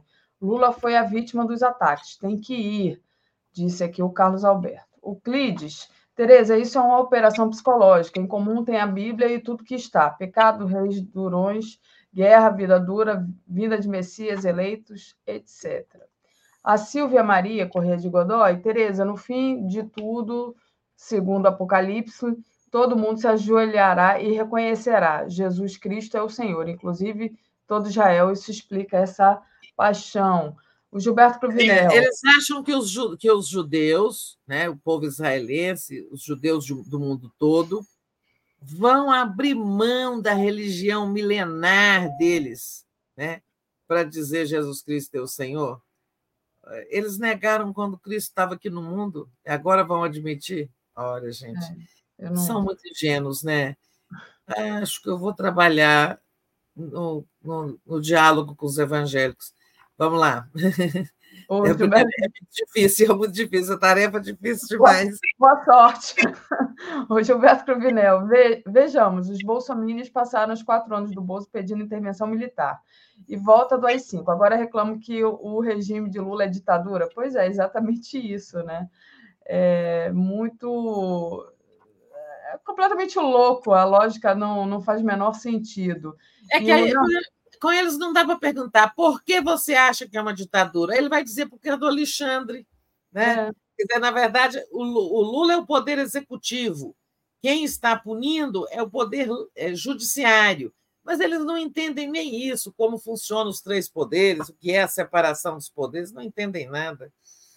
É, o Leonardo Alves diz: e se o Bolsonaro fizesse um golpe praticasse uma política que favorecia os mais pobres e vulneráveis, traindo as elites do atraso e os Estados Unidos. Ele vestindo como um neoliberal seria mais fácil dar o golpe, diz aí o Leonardo Alves. É, se fizesse uma política que favorecesse os mais pobres e vulneráveis, traindo as elites do atraso dos Estados Unidos, aí eu não pois sei. é, gente, mas é, o Bolsonaro jamais vai fazer isso, né?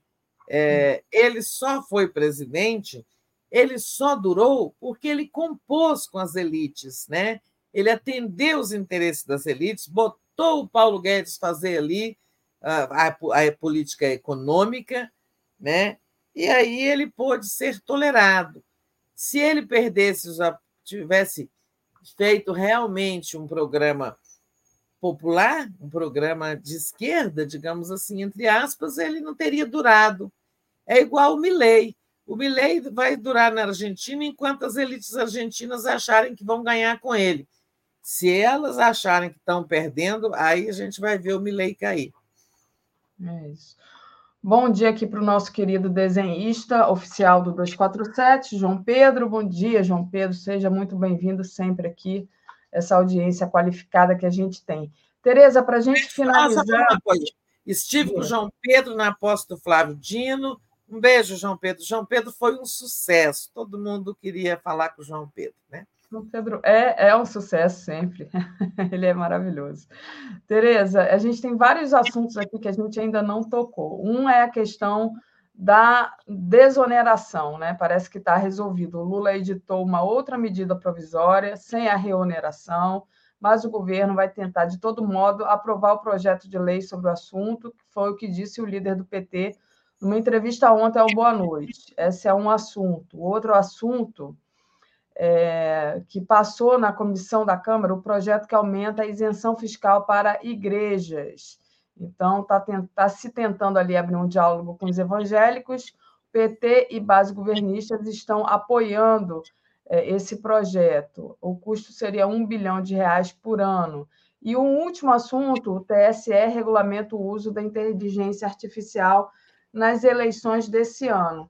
Eu sei que não dá tempo de aprofundar cada um deles, mas aí você elenca aí quais que você acha. Vamos fazer um cozido, né? É.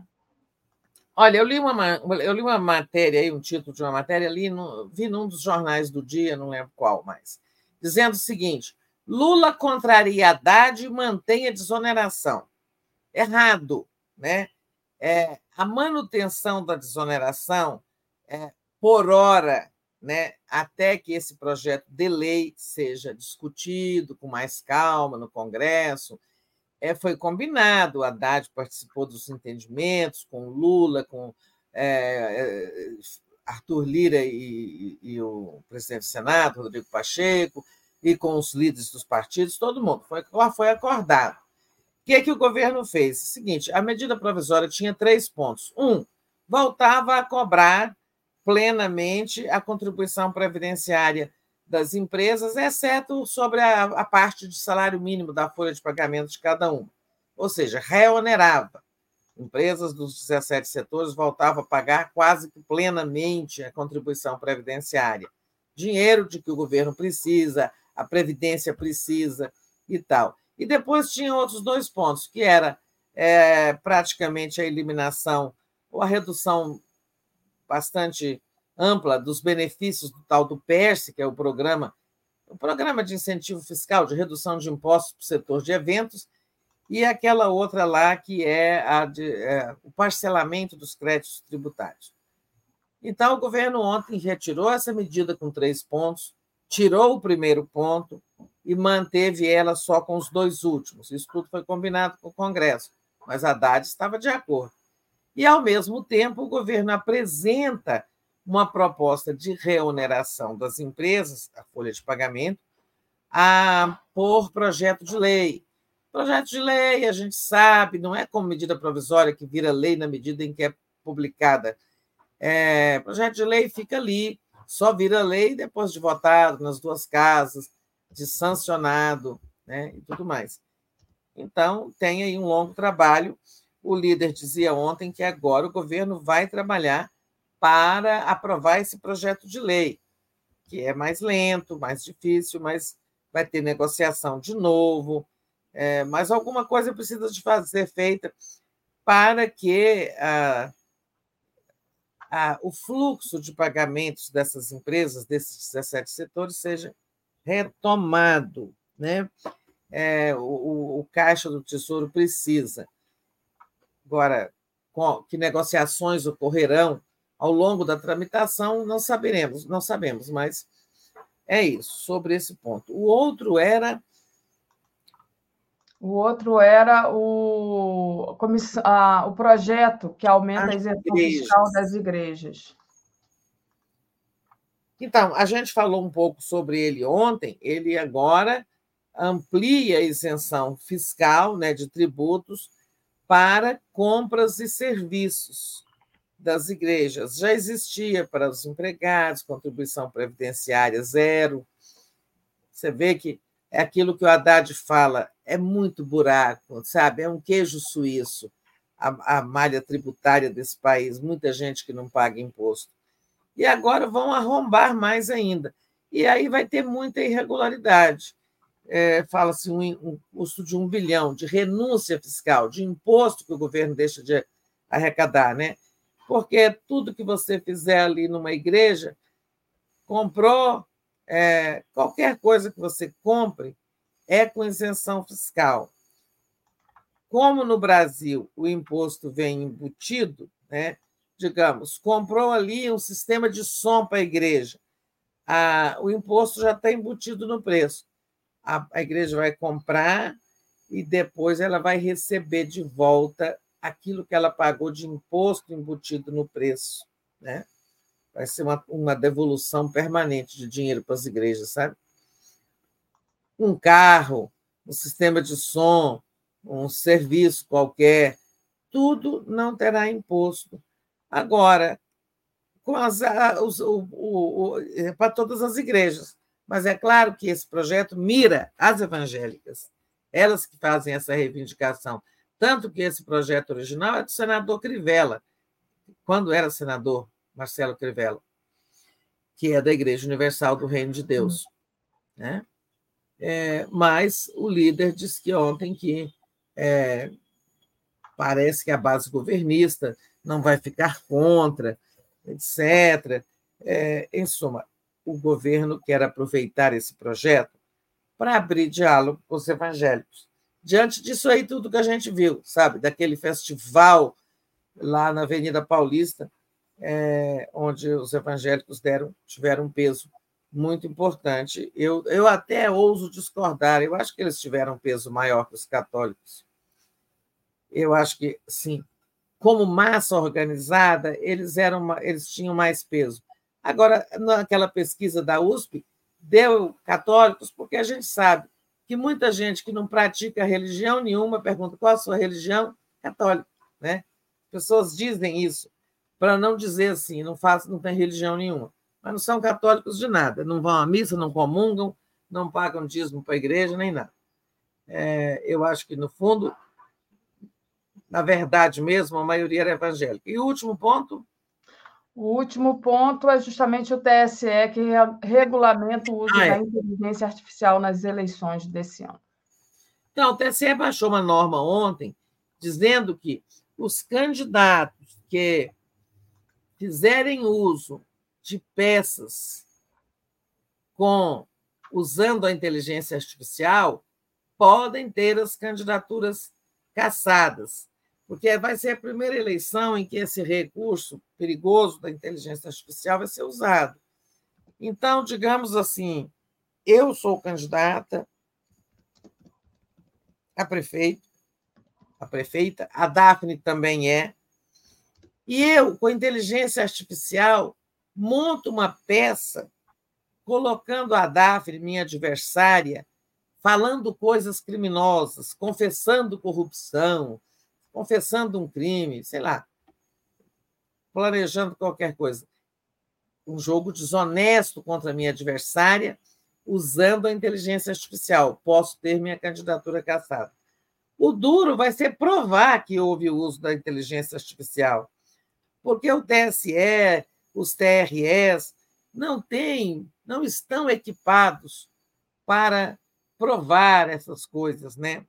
Eles dizem lá que as, as grandes plataformas da internet, as que vão veicular essas peças, né? Claro, as big techs, que elas têm responsabilidade solidária. Mas a gente sabe que elas nunca se responsabilizam, dizem que isso tudo é com a justiça e com quem. A responsabilidade de quem postou e não delas, né? Mas é um debate importante. O bom tempo estourou. Desculpa, Daphne, não deixei um minuto para você fazer a programação. Não, imagina, mas eu vou, eu tenho que ler aqui a participação do nosso público, que é importante. O Ivo Miranda diz: aconteceu no México, ocorreu na Nicarágua, na Colômbia, no Chile e na Bolívia. Está acontecendo na Argentina, nos Estados Unidos e na França. Por que aqui seria diferente? O povo na rua derrota o fascismo diz aqui o nosso internauta. Obrigada, Ivo. O Gilberto Cruvinel, Tereza, o Edu Moreira explicou que essa PEC é mais grave do que parece. As empresas que fornecem às igrejas muitas vezes têm o mesmo dono das igrejas. É, disse aqui o Gilberto. E o Ricardo Garcês. É, é o que eu falo, vai ter um mundo de subterfúgios para devolução do governo. Vai pagar em dinheiro vivo a devolução. Exato. E o Ricardo Garcês, enquanto isso, classe média concursados pagando altos impostos. E com isso, gente, a gente finaliza aqui, a gente estourou o tempo, mas dizer para vocês que agora tem 10 horas tem uma entrevista, advogado revela expulsão de Moro do velório de teoria e fala das provas contra o filho de Félix Fischer e depois a programação normal, né? Às 11 horas, giro das 11, seguindo aí. Obrigada, Tereza. A gente vai pedir para o pessoal continuar aqui conosco e até a noite com você. Beijo. Fiquem conosco, gente. Até a noite. Tchau, tchau.